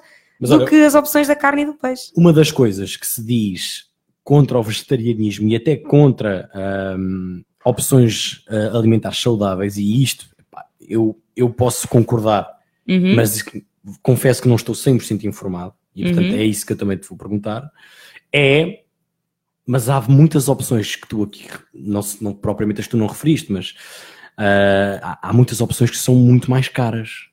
Uh, posso já refutar é? isso. E é isso que eu quero. Uh, uh, e, lá para casa para todos perceberem isso também. Há eu coisas... acho que há este mito, não, não achas que há este mito? Eu acho que é mito. É assim, há, há coisas. Há, há sim, muito na sociedade. Sim, há coisas que tu podes encontrar eh, no supermercado que seja ligeiramente mais caro do que se calhar ir ali comprar um bife, mas não são muitas. Dou-te um exemplo: um pacote de soja granulada num supermercado banal, seja Continente, Jumbo, Pingo Doce, desses normais, que hoje em dia já se vendem em quase todos os supermercados, um pacote de soja, hum, sei lá, de 500 gramas, custa-te um euro e tal e dá-te, na boa, para umas 10 refeições. E o que é que tu fazes com soja granulada? Qualquer coisa, tu podes fazer empadão, tu podes fazer lasanha, okay. tu podes fazer bolonhesa, uh, espargueta à bolonhesa, tu podes fazer um, chili, tu podes fazer qualquer coisa. Soja granulada okay. é igual à carne picada. Sim, sim. Tudo que tu podes fazer com carne picada, também podes fazer com soja granulada. Outro exemplo, falando dos preços.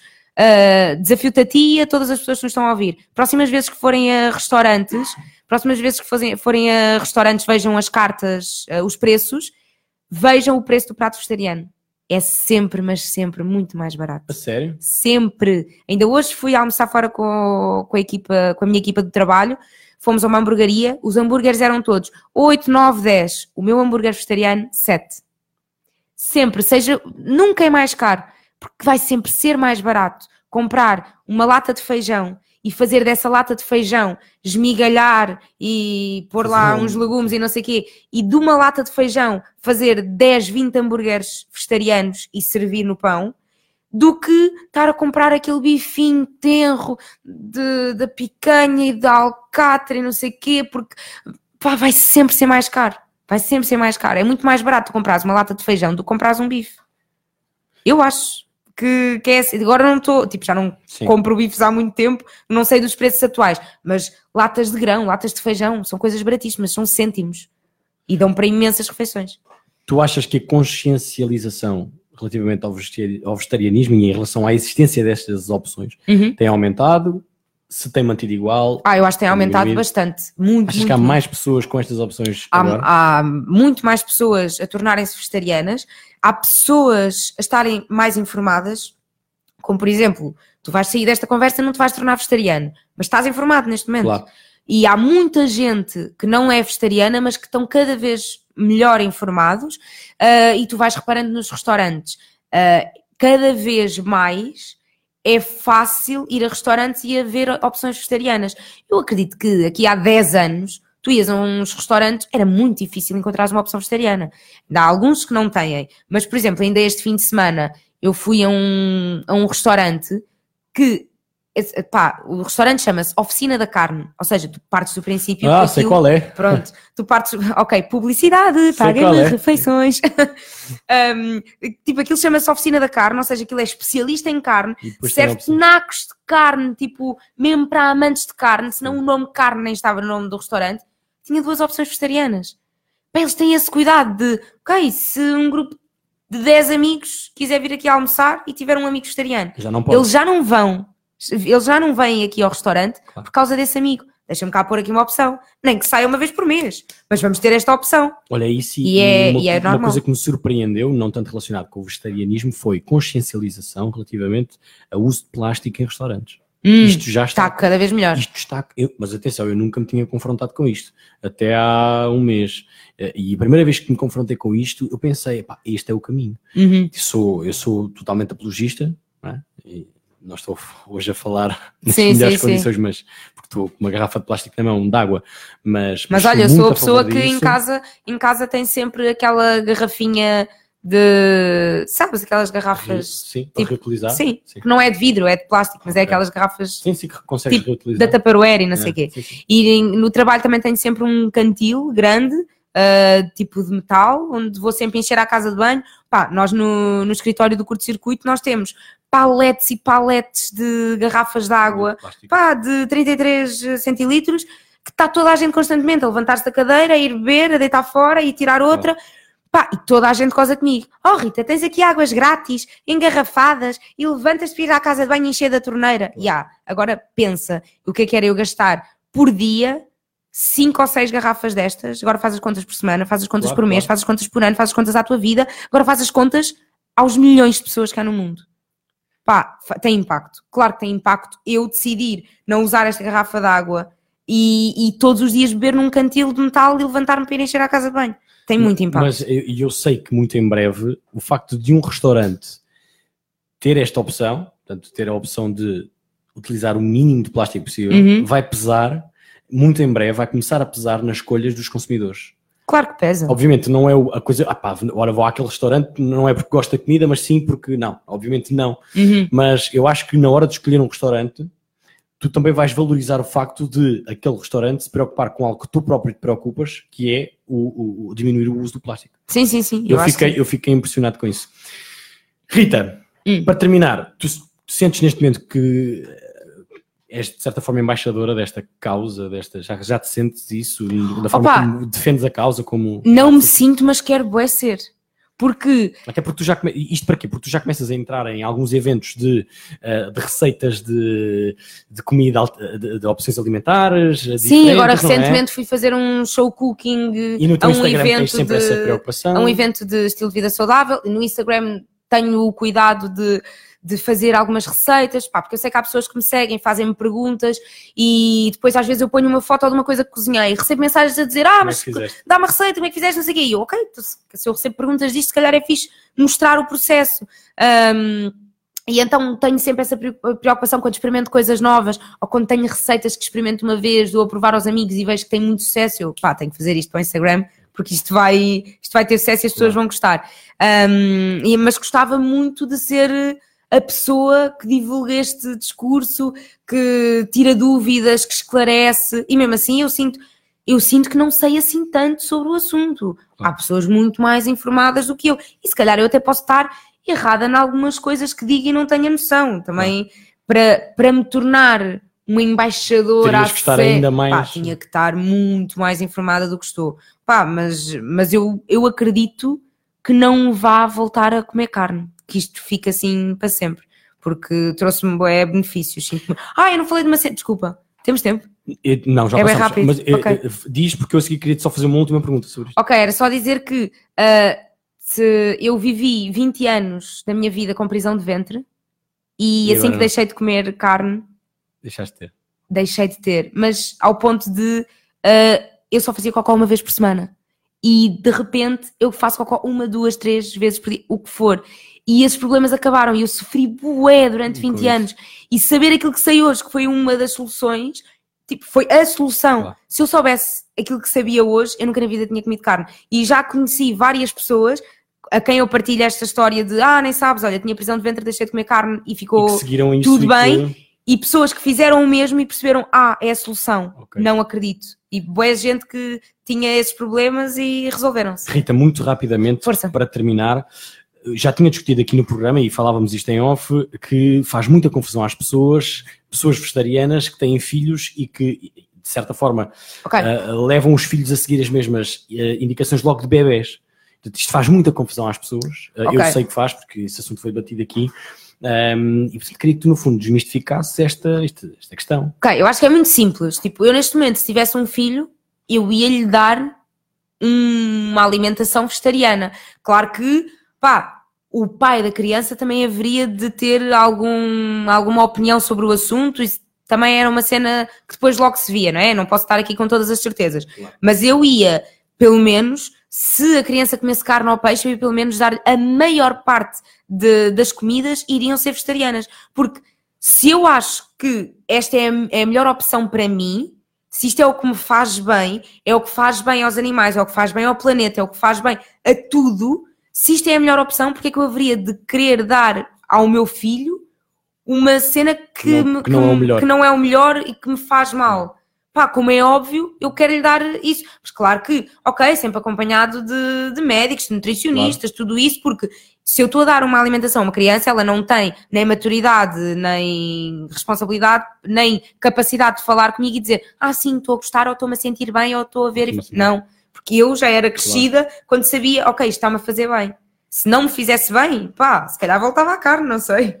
Olha, hum, só para, para terminar, uma questão que eu acho que é também pertinente para explicar, qual é, fala-se muitas vezes em vegetarianismo e depois em veganismo, e estes termos depois eh, são utilizados em situações, eh, que é, estamos a falar da mesma coisa, não estamos a falar da mesma coisa, Não, são coisas diferentes. em que é que são diferentes, porque eu acho que as pessoas olham da mesma maneira para os dois. Não, são coisas são os- diferentes. Ah, o vegetarianismo é, um, é uma dieta ah, que implica não comer animais, ou seja, nem carne, nem peixe. Vegetarianismo é uma dieta. Isto é ser vegetariano. Vegano, o veganismo é uma dieta e um estilo de vida, porque o veganismo implica não comeres animais, não comeres nada de origem animal, e com isto quer dizer leite, queijo, Ovos. ovos, iogurtes, natas, tudo o que implica laticínios que vêm dos animais, nada disso se come, e implica também, a parte do estilo de vida entra quando os veganos não usam casacos de peles verdadeiras, não usam eh, camisolas de lã, não usam produtos de maquilhagem que tenham sido testados em animais, não usam eh, É, to- coisas é todo, com- um, é todo um antissistema contra e é essa- muito difícil seres um vegano rigoroso, 100%. porque em todas as coisinhas que Há há. Uh, por exemplo, uma coisa que aprendi há relativamente pouco tempo com uma youtuber, também vegana. Ela fez um vídeo a falar sobre tabaco não é vegano. O tabaco Ok. tem partículas de, de pelo de um animal qualquer que eu agora não me lembro, e algumas marcas de tabaco têm mel. Ok. Ou seja, proveniente de abelhas, não sei o quê, nanã. E acho que há também algumas marcas que são testadas em animais, não sei bem de que forma. Pronto, não sei bem agora daquilo que estou a dizer, mas há muitas marcas de tabaco que não são veganas. Portanto, isto é uma coisa que ninguém, ninguém pensa, não é? Eu não estou a comer, estou a fumar, porque é que, Ok. porque é que haveria de ser testado Mas em para um, animais? para um vegano já seria. Sim, é um sim, sim, claro, porque tu tens todo um estilo de vida em que eu não quero sacrificar animais e quero que eles estejam na sua vida, não quero que eles Claro. estejam a, a sofrer e a ser testados com coisas de terceiros, não é? Ora bem, Rita. Ora bem, chegámos ao fim. Chegamos ao fim, Uh, duas horinhas. só para dizer que ainda há aqui mais dois beijinhos da, da Beatriz Ferreira que diz beijinho e muito sucesso, será para, para aqui para a nossa Rita e a Miriam Obrigada, Pereira Beatriz. que diz boa noite, também aqui para ela um uh, boa noite e um beijinho. Ora bem, Rita, Beijinho. chegamos ao fim. Um, Muito obrigada, Filipe. eu sei, que, muito eu sei que não bocadinho. deste conta, mas é engraçado porque foi, foi das entrevistas que eu tive aqui que, que, deu para falar de mais coisas, estás a ver? De- Mais diversidade. Falámos do teu percurso e acabámos a terminar num- com um assunto que para mim era importantíssimo e não poderia nunca terminar Uhum. esta conversa sem falar disto, porque nunca tinha tido aqui ninguém com quem pudesse discutir isto. E Uhum. já muitas vezes tinha dito que até ia ter alguém só para falar disto. Portanto, Uhum. um dia, com o tempo, eu convido-te a ti e até a uma outra pessoa, ou que seja contra, eh, para Para poder haver aqui um debate aqui, ou até alguém que tenha também as mesmas ideias que tu, para podermos dar ainda mais Uhum. tempo a isto, porque eu acho que há muita coisa aqui que foi falada de forma superficial. É? E digo-te já, deixo-te já à vontade para se um dia este assunto voltar à baila aqui numa das tuas conversas num, num programa e se tiverem alguma dúvida e se pensasses tipo, opa, agora a Rita que estavas a te responder a isto, estás à vontade para me ligar Tá. a meio do programa e eu Tá tento combinado. responder. Pá, espero atender. Está combinado. Se não, manda-me uma mensagem a dizer não- não estou no meio do programa. Se não atenderes é uma fail enorme, não é? Pois é. Espero bem atender. Olha, Rita, gostei imenso de te ter aqui. Eu- não me senti nada nervoso. Eu Nem sinto eu. sempre um bocadinho nervoso, antes, porque tenho sempre medo de fazer uma pergunta mais difícil ou qualquer coisa, tocar num assunto que a pessoa pode não querer abordar. Hoje aqui senti-me completamente à vontade. Eu, Ainda eu bem. acho que tu também tens essa capacidade de deixar toda a gente à vontade contigo. Foi uma ótima entrevista, uma ótima conversa acima de tudo. Acho que tu gostaste, pelo menos espero que sim. Gostei, e sim. queria que te despedisses. para mim, falar é muito fácil. não me cala, é, é puxares o gatilho e vai andando. Que bom. Olha, queria que te despedisses dos nossos ouvintes, porque chegou a hora de terminarmos esta emissão. Caros ouvintes da Rádio da Quinta do Conde e da- do programa Rédia Solta de Felipe Carmo, o meu querido Felipe Carmo, muito obrigada por terem, por, por terem acompanhado esta emissão. Uh, espero que continuem a acompanhar o programa. Se não me conheciam, espero que tenham gostado do que conheceram. Se já me conheciam, espero que tenham gostado da conversa. Agora um beijinho, vão dormir e bons sonhos. Ora bem, foi uma ótima despedida aqui da nossa Rita. Rita, muito obrigado um, por teres vindo. Gostei imenso de ter aqui. Chegou a hora de anunciar quem é que vem para a semana. Ah, Eu já espero- me estava a esquecer. Eu espero que a pessoa não desista entretanto. Ai, o que seria? Isso pessoa- era. pessoa já me confi- eu já falei com ela hoje, eh, com ele, aliás, com ela, com a pessoa e com ele, o convidado, porque hum, eu na próxima semana vou receber aqui. Vou receber aqui Flávio Furtado. Uau! Há muito para dizer sobre o Flávio Furtado. Em primeiro lugar, que é uma grande surpresa para mim, Flávio.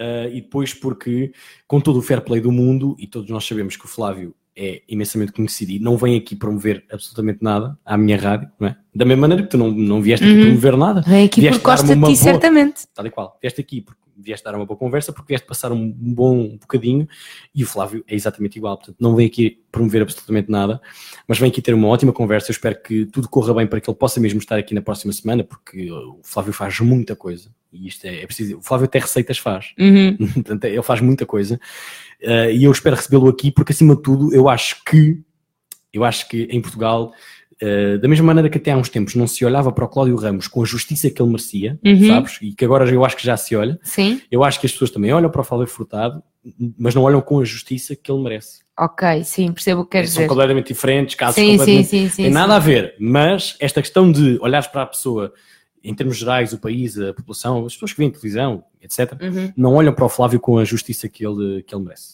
Eh, Portanto, eu vou recebê-lo aqui, espero eu, na próxima semana, na próxima quarta-feira, às 21 horas, para uma conversa eh, informal, descontraída, como foi esta com a nossa Rita. Oh, Rita, mais uma vez, muito obrigado. Obrigada, eu. Esta porta estará sempre aberta para te receber mais uma vez, uh, seja para esta conversa que estivemos agora no- a ter no final, seja para outra qualquer. Consigo, Marco, encontro já na próxima semana, às 21 horas, em uh, radioqc.com, ou então facebook.com.br radioqc, ou então nas plataformas de Spotify, iTunes, tudo que for de podcast. Uh, esta entrevista vai estar disponível muito em breve. Se não for amanhã, será na sexta-feira. Esta okay. entrevista vai já estar disponível. Muito obrigado a todos os que estiveram desse lado, os que deixaram aqui comentários, perguntas, etc. E para a semana cá estou. Obrigado e até para a semana.